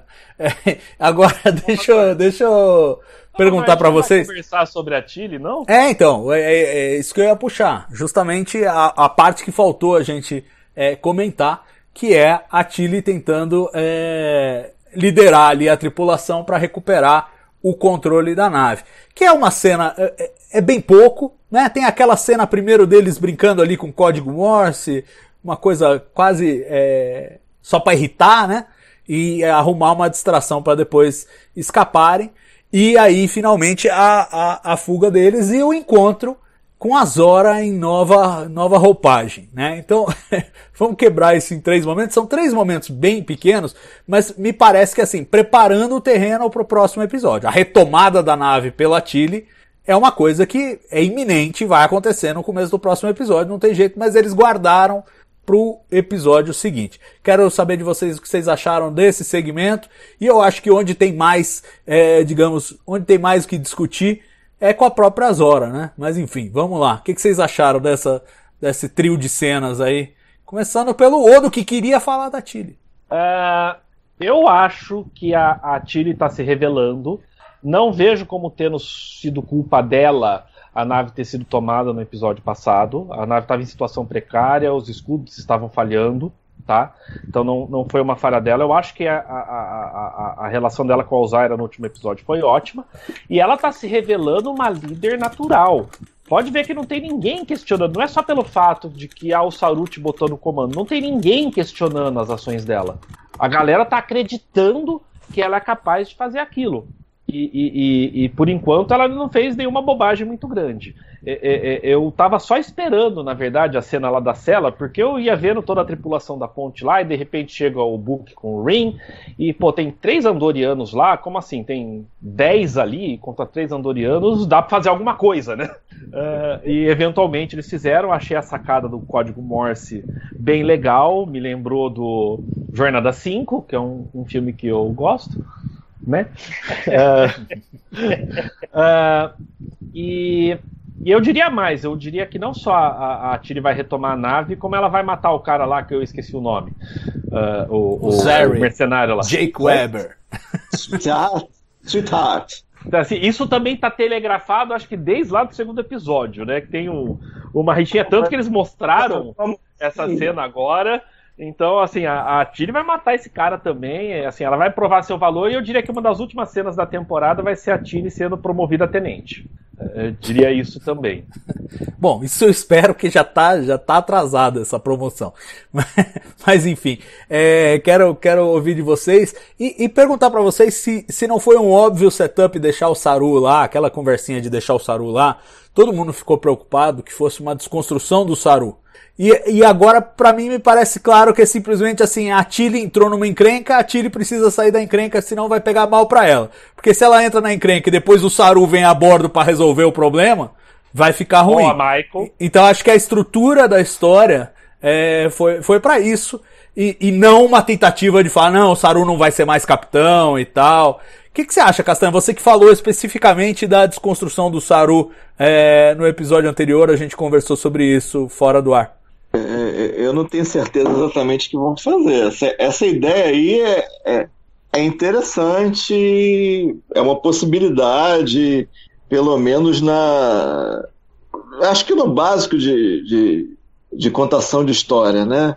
É, eu, eu, eu, falei aquilo que tava, porque eu acho que estava vindo um setup aí do que, que o Saru estava bobeando. O teaser do episódio passado foi muito estranho, as atitudes do Saru foram muito estranhas. Pô protocolo padrão da, jornada manda uma sonda ver o que está acontecendo, eu vou entrar depois, eu vou ver o que vai acontecer. Ele entrou lá, parecia um lunático, entendeu? E, coisas assim, tá, chamando atenção. É, eu não sei exatamente qual vai ser o final do Saru nessa, nessa temporada. Eu, é, essa é uma coisa que eu quero ver no episódio seguinte. Quanto a Tilly, eu acho que o que foi visto foi aquela coisa básica. Eles não exageraram, ela não fez nada de extraordinário para não pegar mal, para não ficar estranho. Ela fez o feijão com arroz. E eu acho que ninguém. Né, é, é meio que eles fizeram assim um pacto ali entre eles, entre os oficiais da ponte. A gente vai te apoiar a gente vai assumir tudo junto, entendeu? Então eles estão assumindo as coisas juntos. Ela tem um plano, estão seguindo e estão levando. Os, os, as batidas são muito simples, muito, muito simples, né? É, o, o, o, o Hulk e o Andoriano para trás, as batidas, né? E no final veio o payoff da Zora que todo mundo estava esperando de uma maneira ou de outra. Então foi meio coerente, eu acho. Ô Castanha, só quero agradecer seu comentário, porque o Pedro Alexandre aqui estava criticando que eu falei que a Tilly estava se mostrando uma líder nata, note, se mostrando, e ele falou que ninguém mais lá na, da galera da ponte queria assumir a responsabilidade. Quando na verdade todos estão assumindo a responsabilidade, inclusive colocando a própria vida em jogo, né, gente? Pelo amor. É, mas é eu aquela coisa, que... é uma tripulação crua, né? É uma tripulação crua. O capitão já veio de interinidade, a primeira oficial foi rebaixada, é, é, a tripulação já é. O pessoal cobra da tripulação um nível de. É como pedir para os Red Shirts é, tomarem a Enterprise de volta né, na série clássica. Entendeu? Pô, não, não vai rolar. Não, olha só, é, é, em termos de continuidade, eles sabem cumprir ordens, porque o Lorca treinou eles muito bem, entendeu? O que falta para eles é justamente assumir a liderança. Então eles falam: ah, ninguém é que sabe liderar, a, a, gente vai fazer um pacto, vai fazer todo mundo junto. A responsabilidade é compartilhada. Eu acho, eu entendo assim. É uma não, maneira. Mas eu acho que a Chile está liderando. Não, para mim, tá, eu não tive nem, é um nenhuma dúvida de que a Chile está liderando. Eles estão fazendo a coisa do junto. Eu acho que, não, eu acho que existe cumplicidade, Castanha, mas não, mas não, mas, mas não uma, uma coliderança, não é uma democracia. Quem decide não, o que exato. eles vão fazer é a Chile. Liderança não, dela, mas a gente. É, é, vão, eu tô falando o seguinte, nenhum deles vai questionar, tipo assim, Sim. não, estamos contigo até o final vai cair um, vai morrer um, até o final a gente tá contigo. Eu, eu, é assim que eu vejo. É, Ela não, não, vai ser questionada, é isso que eu tô querendo dizer. Mas isso, isso se chama liderança. As pessoas estão é. confiando no plano dela e vão seguir o plano dela, mesmo ela falando, como ela fala no episódio, é o seguinte: a gente tem uma missão e a gente vai cumprir essa missão. Se alguém cair, a gente não para. É isso. Repetir é as palavras dela. É exatamente é isso. Não, é isso. E depois, eu acho que é assim, existe. Depois, Fala, fala. E depois, quando o Book fala que quer ficar, e ela acha que ele tá questionando a autoridade dela, e ela fala, ó, eu sei que você não confia em mim, mas porra, eu tenho um plano. E ele fala, não, não, eu confio no teu plano. É, é não. Ela tá demonstrando ela está conquistando a confiança das pessoas. Sim, sim, e eu acho que assim, o que, o que é essa, esse arco da Tilly tenta mostrar é a diferença entre experiência e liderança. Ela tem liderança, ela não tem experiência. Né? Exatamente. Mas eu, mas eu acho que é isso. São duas qualidades diferentes e eles estão mostrando isso. Como ela vai ganhando experiência já tendo, já tendo a liderança. Ivanildo, o que, que você achou dessa sequência? E ninguém, ninguém falou muito das horas, não, dos, dos robozinhos. Eu tá? esqueci, eu esqueci. Fala aí, Ivanildo, o que, que você achou? É, os robozinhos, né, mostram que não é só Star Wars que tem monopólio sobre criaturas bonitinhas, né? Star Trek também pode usar, eh, tá, tem que começar a usar, né? Não, tem, não, tem, não tá pagando royalties pro George Lucas, Pois nada é. disso. Pois é, tem que. eles- Acho que outros estão querendo botar umas criaturas bonitinhas né, em Star Trek para dar uma ajudar uma popularizada, né? Eu gostei da- do desenvolvimento da Tilly, né? Eu, eu tô curtindo esse desenvolvimento da personagem, né? Desse, dessa parte da liderança dela. Como você falou, eu também não acho que foi culpa dela eh, a nave ter sido tomada. Não foi, né? A interação Não, não entre ela e a. Alzira. Ponto do espião, não foi culpa dela. É, pois é. tá esperando, né? Porque foi muito suspeito mesmo. Eu também fiquei perguntando se. Cheguei até pensar no almirante ali em alguns momentos, né? Mas até agora. Coitado desse o almirante, ninguém acredita que ele é bonzinho. pois é. Então, eu tô gostando, né, do desenvolvimento da, do- desse- da personagem nesses dois episódios, né? Gostei da interação ali do pessoal da ponte, né? É, a cena em si, a cena ali do código Morse, eu achei meio, meio boboca, né? Porque fica meio na, na cara que pô, a- o pessoal se unindo ali vai conseguir derrotar aqueles três coitados que botaram ali pra vigiá-los, né? Eu Acho que a execução da cena não foi tão legal, mas eu gostei da interação ali dos personagens e da camaradagem, né? Que se formou no grupo ali que vai retomar a nave. Então eu tô gostando do desenvolvimento da, da Tilly, né? A personagem deu uma crescida, né? É, essa terceira temporada foi muito boa para ela, né? Eu acho. Né? Ela deu uma, uma, evolu- os, roteiristas deram uma acertada no tom dela, eu acho, e fizeram a personagem crescer de uma forma mais ou menos natural. E a atriz também foi legal, né? A atriz correspondeu. Fala, Odo. Não, só porque como eu não tinha falado sobre as horas, na hora que eu tava falando eu esqueci de falar, eu acho que. é, é, vamos, vamos por partes. O final de aparecer os robozinhos lá e vamos colocar, dar uma esperança de que eles vão conseguir retomar a nave, eu diria que um, um Zora Ex Máquina. Ah, ah, eu acho que foi legal, funcionou. Os robôs têm um design bonitinho e, e eles estão na abertura, né? Desde o primeiro episódio. Os robozinhos estão lá de- na, na abertura desde o primeiro episódio. Eu tenho só dois problemas com isso. Primeiro deles é, e isso vem do episódio anterior.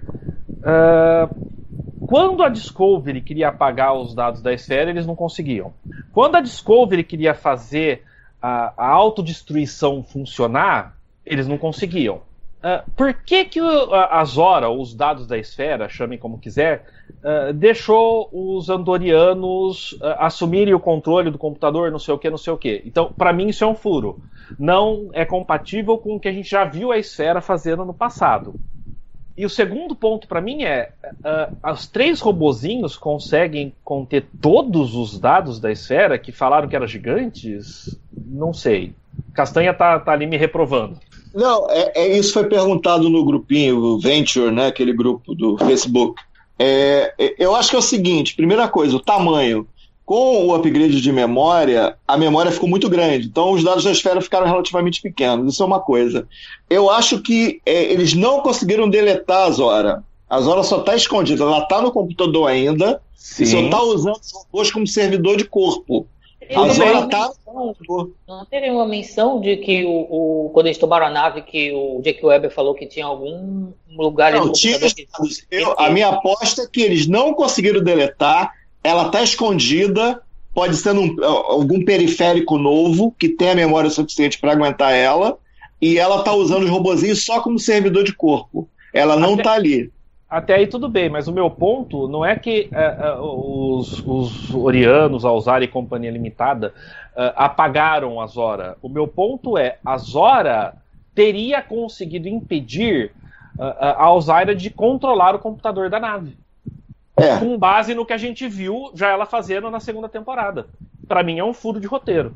É porque fica entra no mundo de abstração do que, que a Zora pode ou não pode, que fica difícil, né? Porque a Zora.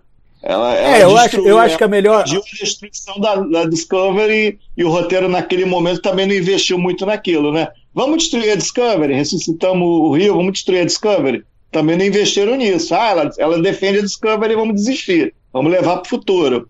Então é um, é, é um terreno movediço, fica difícil. Não, eu, eu acho que o- o- a, melhor, a melhor definição foi o Odo que deu quando ele brincou com Zora Ex Machina, porque é um deus Ex Machina mesmo. Ela vai servir como você precisar que sirva naquele momento para resolver. Agora, do ponto de vista narrativo, é que a gente faz um contraste, pessoal, entre a Zora que a gente conheceu de Calypso, que era uma Zora totalmente desenvolvida, já totalmente é, senciente, etc e tal, e essa Zora emergente que a gente está vendo em Discovery temporada 3, em que ela ainda não é aquela Coca-Cola toda que ela era no Calypso.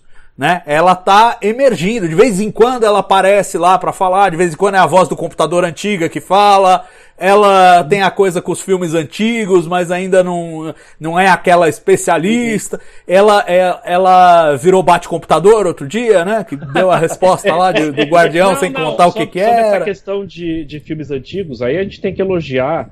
E, às vezes, os, ah, ah, os fãs em geral, os comentários que eu vejo, o pessoal endeusa o Jonathan Frakes como se o cara fosse o responsável por tudo que aconteceu no episódio.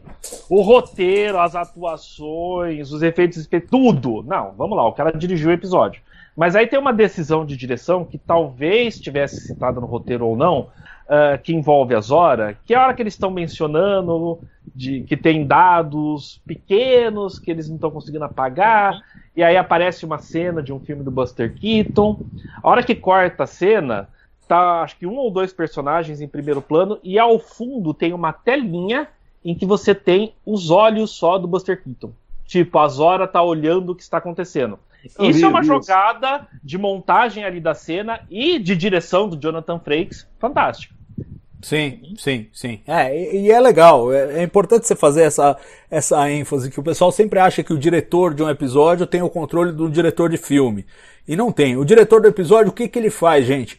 Ele basicamente bloca as cenas, ele decide como que vai ser filmado aquilo, né? E, e às vezes com mais liberdade para dirigir os atores e as atuações, às vezes com menos. Normalmente numa série, os atores que estão ali episódio após episódio, eles, eles são tidos como os maiores especialistas sobre o seu personagem, então nem sempre o diretor se sente à vontade para falar, não, não, menos, ou faz assim, ou faz assado. É, esse é o papel do diretor. E aí o, o Odo lembra, é uma coisa que certamente é, deve ter tido o dedo do Jonathan Frakes, porque tem a ver com essa coisa de composição da cena e o que, que, ele, o que, que ele vai usar na composição da cena. Ele não manda na história, mas ele manda em como a, a história vai ser fotografada. E, e provavelmente já sabia, bom, não, a gente já comprou os direitos aqui dessa Buster Keaton, pode usar aí e tal. E, Ah, já- e aí ele ficou à vontade. domínio público. Ficou, ah, então você tá no domínio mais fácil ainda. Ficou mais fácil. É, um bom motivo para usar. Mas, é, então acho que a Zora, para resumir a ópera, tem essa coisa. Ela tá em evolução. Em evolução. Sobre ela caber, para mim tá claro que ela ainda tá no computador, porque o, o, o, o cara menciona lá, o Zary menciona que teve uma parte que eles não conseguiram apagar. É, que fala, ah, não, não, é só uns filmes antigos, umas porcaria aqui e tal, não sei o quê. É, e obviamente, quando fala nos filmes antigos, você já sabe que é ela, é ela que tá ali. E então ela tá no computador. Agora, quanto ela precisa de memória? Lembra que na segunda temporada ela ia caber no traje? Ela ia caber na memória do traje do Anjo Vermelho? Então, é meio tem que isso, realmente, é, realmente. é ao sabor, é ao sabor de onde você quer colocar. É o sabor de onde você quer colocar. É um Deus ex machina mesmo. Mas eu gosto que eles tenham trazido para resolver, para ajudar a resolver aí o, o finale. E aí acho que a gente entra nessa fase que eu queria fazer com vocês. Estranho se não trouxessem. É, então. Seria estranho se ela não participasse, porque ah, lá atrás evitou a destruição da nave, ergueu os escudos e tal. Então, alguma coisa ela teria que fazer. Não, sem dúvida. É que uma coisa é você evitar a sua própria destruição, que foi o que ela fez na segunda temporada.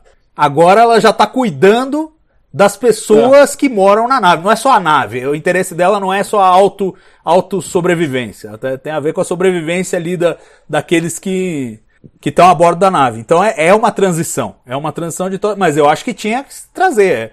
Não teria por que eles introduzirem esse elemento lá no episódio 4 se eles não vão, se eles não, vão trazer ele mais adiante. Vem retomando isso. É, bateram no 4, bateram no, no 9, né? Que foi o primeiro lá do Terra Firma. E agora. O, o, Sa- que, que, que o Saru tá falando com o computador é qual? O 4? É o 4, é o 4. Forget Me Not, não é? É, acho que é isso. Forget Me Not e o, e o do. E o primeiro do espelho. É. 10, né? É, Terra, Nove. Terra Firma, parte 1.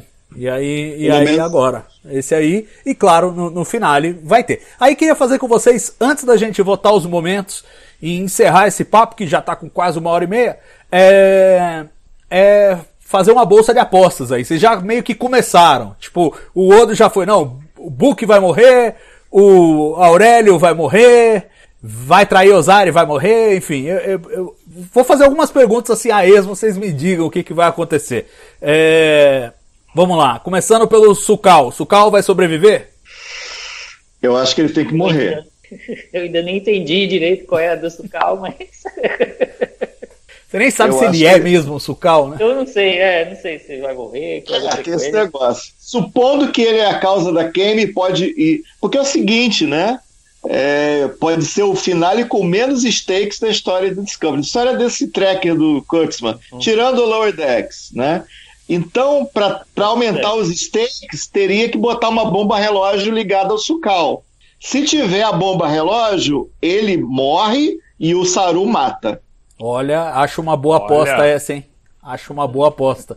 É, bom, Eu- então eu, acho, eu acho que depois de Verônica decide Porque se morrer. não tiver, os stakes vão ser muito baixos. Pô, Pode Eu até acho- ser, pode até ser, mas eu tô desconfiado que vão fazer bomba relógio. Eu acho que depois de Verônica decide morrer, Paulo Coelho vai lançar a co- a continuação Sucal deve morrer. bom, Nossa. vamos lá. Eu Vamos acho- ser- eu se, acho- se, se toda a previsão Eu a uma gente jogar uma melhor. piada em cima, não acaba hoje, gente. Vamos. Não, não, eu tenho, eu tenho uma opinião melhor. Vai. Vai ser o prim- a primeira temporada de Discovery que vai terminar com um real cliffhanger. É uma possibilidade também. Eles já sabiam Eles que tinha a quarta temporada, eles podiam, eles podiam fazer esse jogo. É, Vamos lá, é outra previsão. É, quero, quero perguntar para vocês o seguinte: o bom, o Aurélio, vocês já meio que deram um palpite sobre ele. A Federação e a Corrente Esmeralda vão fazer as pazes ou não? Vão continuar se antagonizando? Não. Eu acredito que não também. Eu acho que não. Eu acho que eles investiram. é, eu, eu sinto um investimento nela agora que eles não vão jogar fora. Eu acho que ela vai continuar sendo um play- player. Que a gente estava achando que eles seriam os, os, os, os fraquinhos, né? Os, os vilões fracos. Mas parece que investiram para eles serem os players continuarem sendo. A Eu corrente acho que eles Esmeralda. A corrente Esmeralda vai ser os Klingons de TOS da, da, da Discovery. É, é tá, tô, tô achando que vai ter isso, isso aí sim. Vai ter batalha espacial? Sim. É, precisa ter, né? Então, ter, eventualmente, vai ter uns vulcanos também e tal. É, mas outra coisa, né? Eles eles estão receando colocar as naves do século 32 para brigar. Eu não sei, não sei. Tem alguma coisa aí que eu não sei. Eu acho que vai ter, mas eu não sei entre que naves. Se vai ser pequena, se vai ser grande. Porque até agora a gente não vê nenhuma nave do século 32 em ação. Eles estão guardando ou estão com medo de usar? Ou estão inseguros? Não sei. A galera de Nivar vai aparecer, né? Não tem jeito de não aparecer. É, Eu Depois acho do- que ficou impossível não aparecer. Depois do famoso Mamãe Falei desse, desse episódio, não vai ter como, né? É, Mamãe, me ajude! Deixa eu ver, que mais? Que mais? Que mais que vocês preveem aí? Tem mais alguma bola A cantada? queima, a queima foi só o chilique de um piano ou vai ter algum outro fator? É, já, já pergunto da musiquinha. A musiquinha vai ter uma explicação Ai, ou não? ai. O planeta de lítio vai ser ouro de tolo? Ele vai estar todo desativado ou aquele de é para valer? É, outra boa pergunta. Eu acho que eles devem usar nesse planeta, né? De alguma forma. É, eu acho que vai virar um asset. Porque senão também. Aí, aí que tá, entra a coisa dos stakes, né? É, No final das contas, se, se eles acabam com o planeta de de lítio, é um, é um big deal no final, né? Então acho que. Acho que pode, acho que pode, pode ser usado sim. Mas A menos que, a menos que essa quantidade de dilítio numa nebulosa instável como está é que favoreça as condições da queima. Ou seja, para você poder usar tranquilamente em larga escala o dilítio novamente, a única solução é explodir a nebulosa com um planeta dentro e talvez sucalzinho. É, tem- tem- acho que tem alguma tragédia aí, eu não É, sei. explodir a Nebulosa. nebulosa me parece uma péssima ideia, assim, já por na largada, mas enfim. É, É, mas, mas você sabe que uma- É. um filme chamado Star Trek já fez isso, né? é, pois é, eu sei, eu sei disso. É, eu é, sei. Nebulosa foi com, favorita com, com do joystick, inclusive, né? Não foi com Não, é joystick? Ireticar, né? Ah, mas aí, ah, não, mas aí era uma explosão na nebulosa. Que gerou um planeta, o sistema planetário, não me pergunte como, mas tudo bem. A onda de Mas gêmeos. o que eu me lembro foi o Riker é, acendendo a nebulosa. Foi em. Foi em. Ele coleta Insurrection, gases não é? da nebulosa.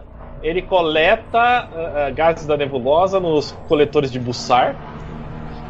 É, bizarro. depois, e depois solta e, e- e- e acende eles na, naquilo que ah, ah, o George fala. Ah, se isso der certo, vai ser conhecido como a manobra Hiker, porque eles são bem modestos, estão numa situação de perigo, dá tempo de pensar no nome das manobras. Pois é, enfim. Vamos. Isso, isso é spoiler do Conversa de Bar Panorâmico sobre Insurrection. Ah, o cara faz Valeu. muito jabá, velho. É brincadeira o jabá desse conversa de bar panorâmico. Mas enfim. É, última pergunta. A, a- a Discovery de Calypso ficou pras calendas? Eu vi Eu um tô- comentário aqui no, no, no chat e eu comecei a acreditar nisso. O comentário foi: a Discovery de Calypso é do universo espelho? Não. Então, e se a Discovery não é. não, não necessariamente do universo espelho? Calma. E, e, pelo amor de Deus, chega de universo espelho. Ah, mas e se é de uma realidade paralela?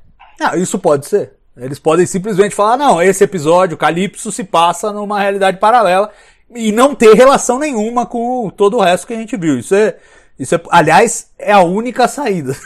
se eles não Afinal, explicarem a de como a Discovery tá aí nesse universo, ela só pode estar em outro, só pode estar em outro. Agora, o universo do espelho não, porque foi estabelecido na primeira temporada que a, a Discovery do universo do espelho trocou de lugar com a Discovery Prime é, na hora que a, a Prime foi pro, pro espelho e foi destruída logo depois por forças Klingons. O Almirante Cornwell diz isso. Então, não, a Discovery do espelho is gone. É... Bom, é isso, né, gente? É isso. Agora resta esperar o último episódio e ver se eles vão fechar todas essas pontas soltas. O que eu acho que esse exercício de previsões já faz é mostrar que tem muita coisa pra resolver. Isso me dá uma certa angústia. Porque você tem que fechar a trama do Sucalzinho, de preferência com algum plot twist que não. Embora eu não espere por ele. O Madruga até semana passada nos convenceu de que calma, pode ser, que ainda vem outra coisa e tal, mas eu prefiro até para não me decepcionar, já comprei a decepção no episódio passado e não vou esperar que eles vão consertar o que eles já já, eh, digamos, eh, colocaram de uma forma não muito não muito feliz. Mas é, vai saber.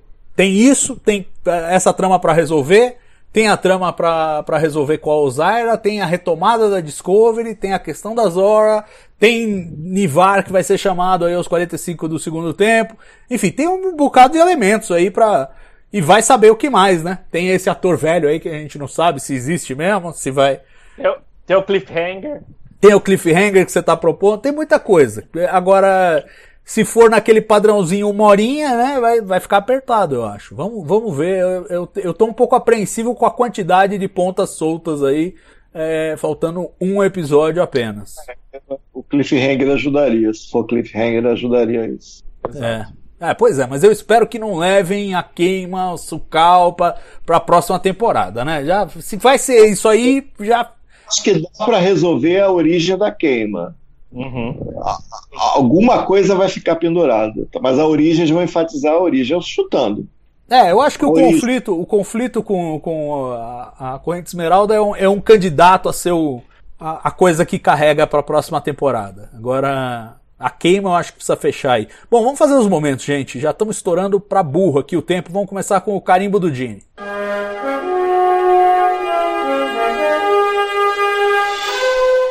Alguém? Vai lá, Odo. Ah, ah, eu tenho dois, na verdade.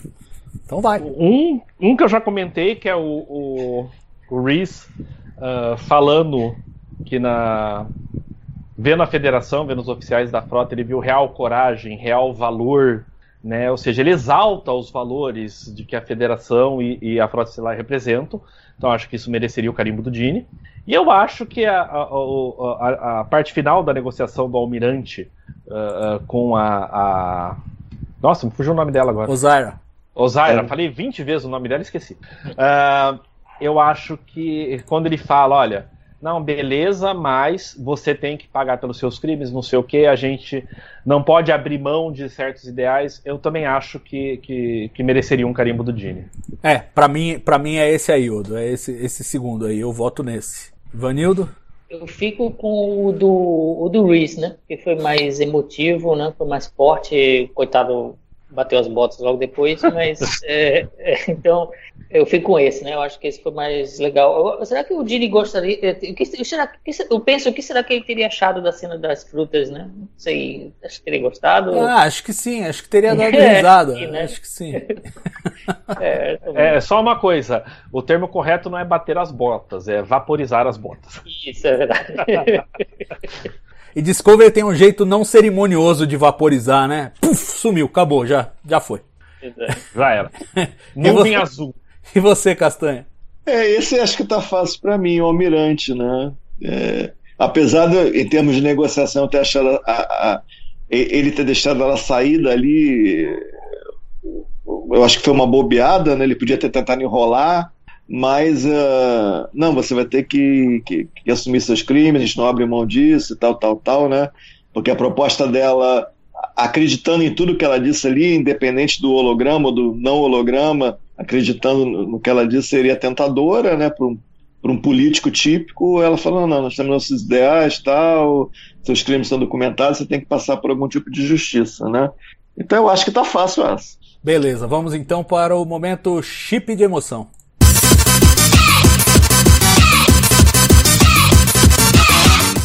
Quem vai? Vai lá, Odo.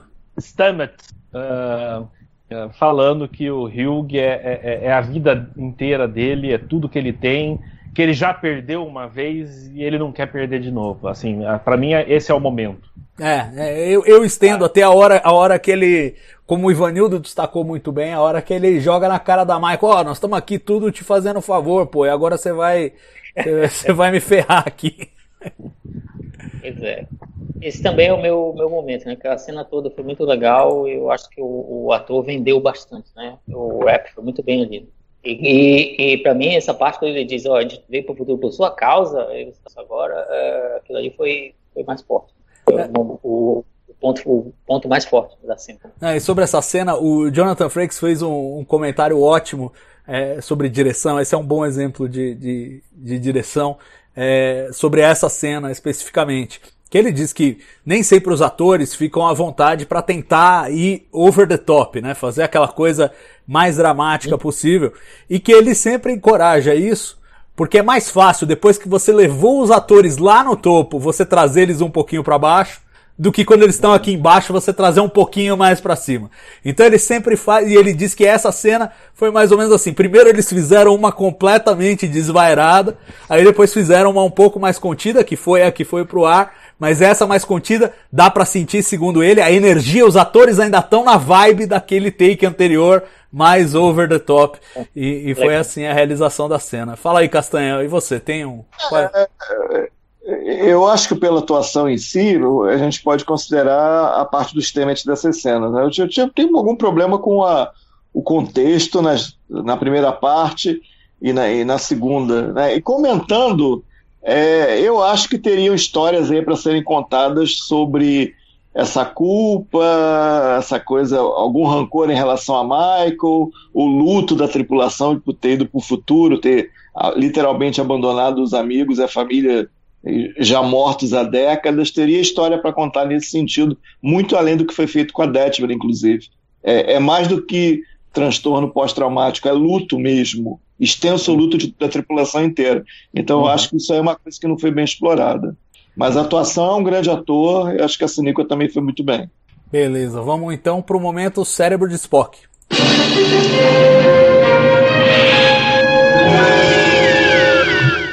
E aí?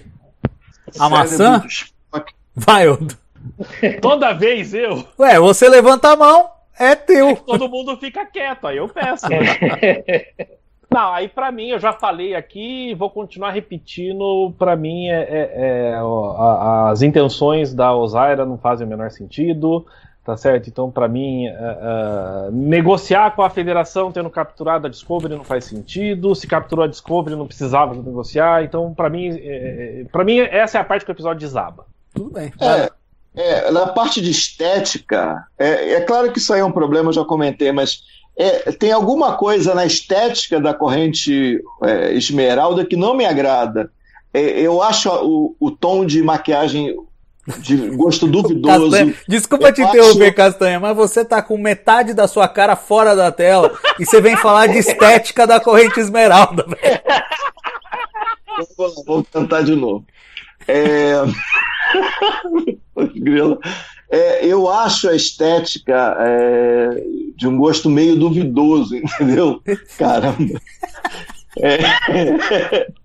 Eu acho a estética de eu acho que a indumentária é estranha, parece uma coisa meio sadomasoquista. Eu acho o tom de, de, de maquiagem, de pele, meio esquisito. As roupas eu acho esquisitas. A, a, a mãozinha do Zé foi meio esquisita, parecia aqueles monstrinhos de sessão da tarde de antigamente, que é aquela mãozinha, aquela coisinha esquisita. É, é, sabe, eu acho meio bocoió a estética. Eles podem melhorar a estrutura, entendeu? E, e, mas a estética eu achei muito bobinha. É, isso eu acho estranho. Eu acho que o meu. Escolhe um desses é o meu cérebro de Spock. Eles são muito esquisitos. O Nossa. problema todo é que o Castanha não gosta de verde. Pronto.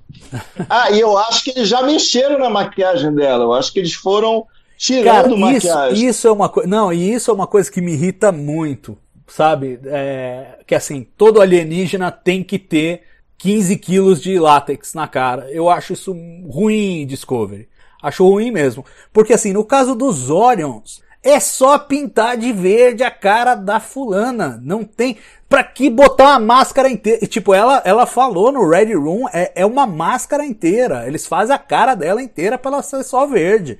Não precisava. Eu acho que às vezes a gente coloca até na conta da atuação mas é tipo, é óbvio que isso tira a mobilidade do rosto. O Doug Jones é um mestre de atuar sob máscara, mas nem todo mundo vai ter essa, essa habilidade. E para que fazer isso? Qual é o ganho? Ah, você tem uma textura de pele, o pessoal tá preocupado com alta definição. Pô, eu é, acho que é muito pouco ganho para muito esforço. E, e, assim, e gasto. É, é, parece que é, rasgaram dinheiro ali do orçamento, que era só pintar a mulher de verde. Não, não, não. Vamos meter uma máscara nela do, do... Você vê que eles foram mexendo, né? O primeiro episódio tá meio bruxa do oeste. e eles foram tirando, é. tirando o nariz. É, é, nesse último episódio já apareceu que a cor tá diferente. E, e se tem algum prostético ali em cima, tá muito light. Tá, é, então, mas. E, e, e, sim, e 56 anos atrás, Vina apareceu como uma escrava verde de Orion de uma forma muito mais convincente. Tá, e, e outra coisa, é, eu não sei se pode contar como é, cérebro de Spock, mas não é um erro de continuidade a, a Osaira não ter os feromônios? Ou isso se acabou também, estão extintos? Boa! Aí eu não sei, cara, porque eu acho que isso é tudo tão justificável. Você pode dar uma pílula para ela, ela controla. Aí fica, aí neutraliza. É, por que não? Aí Mas por que ela não usaria na. Da, o filtro de ar já resolve, né? Mas por que ela não é, usaria. Pode ser, sei lá. Por que ela não usaria na reunião com o almirante, entendeu? De repente começa a tocar aquela musiquinha do The Cage. Putz, mas ainda bem que não, porque aí eu ia dizer que era momento cérebro disposto. Mas, mas, enfim, é, eles claramente estão repaginando os Orions, né? É, não tem jeito. E acho que dando um, um tom down nisso aí, na capacidade de manipulação por feromônios, é, é o que eles estão fazendo. Ivanildo, tem algum aí? Uh, tem uns momentinhos, né? Coisas pequenas ao longo do episódio que, que eu achei meio, meio bobocas mesmo. Né? A Michael dizendo pro namorado que ela já estava um tempão, que é a primeira vez que ela ama ele, né? O, eu também não sou muito fã da cena do Código Morse, né? Porque sei lá, apareceu uma coisa meio estilo filme Sessão da Tarde, né? Você não é, gosta tinha só três caras aqui pra vigiar o pessoal e eles fazendo aquilo ali, né? Bom, meio Duro de, ma Duro de Matar por muito tempo foi um filme da Sessão da Tarde. pois é, não tem muito como, né? Mas eu passava né, na Sessão da Tarde. Então tem esses dois momentos aí que eu achei que eh, foram meio, meio bobos, né? Então eu destacaria esses aí. Não, mas Eu- é- eu- como o Casteira falou, eu também achei os dedinhos do robô meio esquisitos. Mas é, É esse é que o é terceiro assim? momento, né? Não É é assim. robô. Hoje eu achei ele até legais. Eu tô falando a mãozinha do, do Zé. Eu achei muito Ah. estranho aquilo, gente. Pareceu mãozinha da família Ada, sei lá o que, que é aquilo. Nossa, esquisito. Ó, Castanha. Ferrou com a minha mãozinha, né? Ah, Mas, mas, Castanha, você não sabe qual o efeito daquele gelo parasita teria na mão do cara, né? Dá um desconto. Mas a forma que ele se apresentou eu achei muito bizarro. É, É, você pegou nada a contra, não. mãozinha, Cita. É, é engraçado, teve gente que não reagiu bem à interpretação do Jake Weber no- lá no episódio 2. Eu gostei lá e gostei aqui também. Ele é esse vilãozão aí mesmo. Não, É, não me tem incomodou. muita, não tem muita profundidade. É isso aí. Eu acho que na, na proposta é, ele entrega. Eu vou, porque ninguém falou, eu vou falar da maçã. Porque eu acho que tem um certo aspecto ali na cena da maçã. E ela. que ele fala e ela tira da. Ela tira da boca na sequência. Ali, é de novo, quem, quem, quem tá pensando no futuro, o Odo falou a questão ambiental e tal, não seria nada de. Mas a reação dela e a forma como, de novo, a, a coisa do Frakes ali, o staging, como é que a gente planeja essa cena e tal. E a hora que ele fala, ela, ela tá pondo, ela, ela tira assim, eu achei, achei. Achei engraça, engraçadinho, mas talvez assim, over the top. Por isso vai, vai com o cérebro de Spock aqui a, a menção. Antes da gente terminar esse programa, que tá estourando, já vão quase duas horas de programa. Aliás, agradecer aí a audiência sempre forte do começo até o final. Você que não deu joinha, dá joinha nesse vídeo. Se não se inscreveu no canal, se inscreva no canal. E eu quero perguntar pra vocês uma última coisa, uma última previsão que a Lúcia até comentou aqui no, no chat e eu não perguntei na nossa bolsa de apostas. O Gray vai virar um menino de verdade? I wanna be a real boy! Eu acho que vai ter interface holográfica, não sei como, mas eu vi na água que vai ser holograma. Não Agora, sei explicar. Salvador, Mas eu acho depende. E- Ele, ele é o transgênero, né? É. Então ele vai virar menino ou menina? Não. Não, ele é menino transgênero. É. Ele é menino Tá. trans. Tá, beleza. Então vai virar um menino trans, tá. É, Eu não Odo, sei. não, não, não complica. Esse é o tipo da coisa que a gente não faz piada. Não é pra fazer piada. eu não isso. tô fazendo piada, é uma pergunta séria. Não, não é não. Foi uma piada. e Não foi boa. Tá, tá, só uma piada. Mas enfim, gente. Eu, eu, eu não gostaria. o catra dele para o corpo de alguém, não sei, alguma coisa assim. Ah, É, não, eu, eu acho o seguinte, eu acho o seguinte, a gente tá a temporada inteira cantando, falando, olha, essa é uma trama que não vai se sustentar como ele sendo um fantasminha. Não dá. Precisa evoluir, de alguma maneira. Agora parece ter um, um caminho, porque a Dira foi pra lá a troco de quê? Não, ele aparece com um vulcano. É, eu vi, é, eu vi a cena do trailer, ele, exato. Então quer dizer, ele vai se manifestar Ele, ele- ele tá dentro da cabeça da Dira e o holograma afeta a cabeça da Dira, ele vira holograma da... Então ele vai aparecer externamente. Então, mas tem uma coisa muito louca. Tem uma coisa muito louca, eu destaquei isso semana passada. Eu acho que aquele ambiente holográfico, ele tá ligado às pessoas que estão lá dentro. Meio como o Detal lá da, da segunda temporada de Voyager. É, é, tipo, o monstro é uma manifestação do, do, do inconsciente do Sukal. Então, assim, a, o fato do Grey se manifestar como uma, uma pessoa lá dentro faz todo sentido se houver mesmo essa interface, essa mistureba entre o que as pessoas reais estão pensando e o que. Agora, dali a ele, ele ganhar algum tipo de materialidade para depois do episódio, não sei. Ué, Salvador não, não, é o emissor portátil do doutor. Isso, exatamente. tô- Eu ia falar isso. É, olha só, é, pra contar a história, eu acho que estão fazendo burrice. Eu não tô sentindo firmeza nessa história. Mas que eu tô sentindo que vai virar menino de verdade, vai virar. Mas, aí é um isso- menino de verdade com um emissor holográfico portátil. Faz, isso. Emissor do doutor. É, é, que era- faz todo que século- sentido. Que século que era o emissor do doutor? Quem lembra? 24? Não. Ele Ah, não, pegou do ele- futuro. 31, é isso? É, século.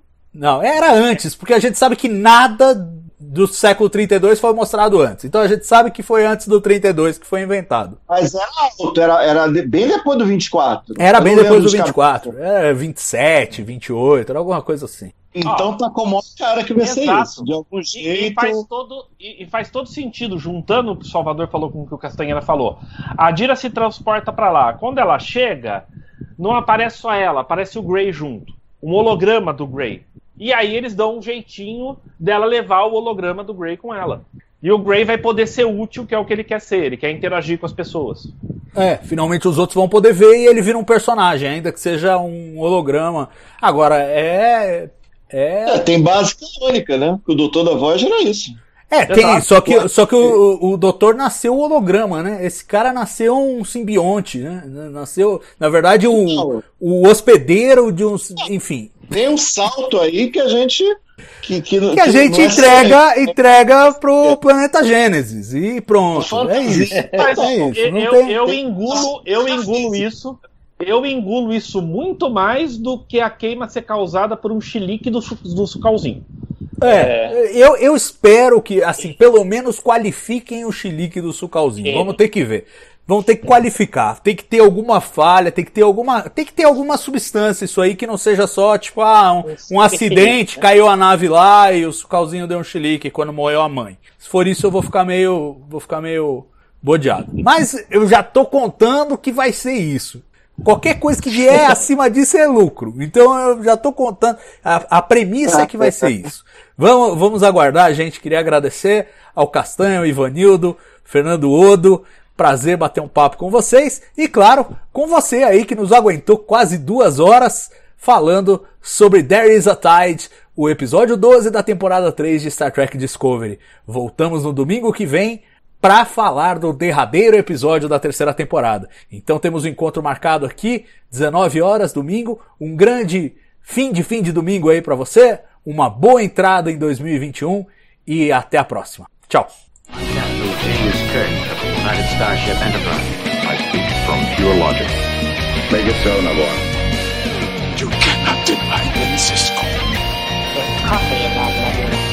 Where no man has gone before.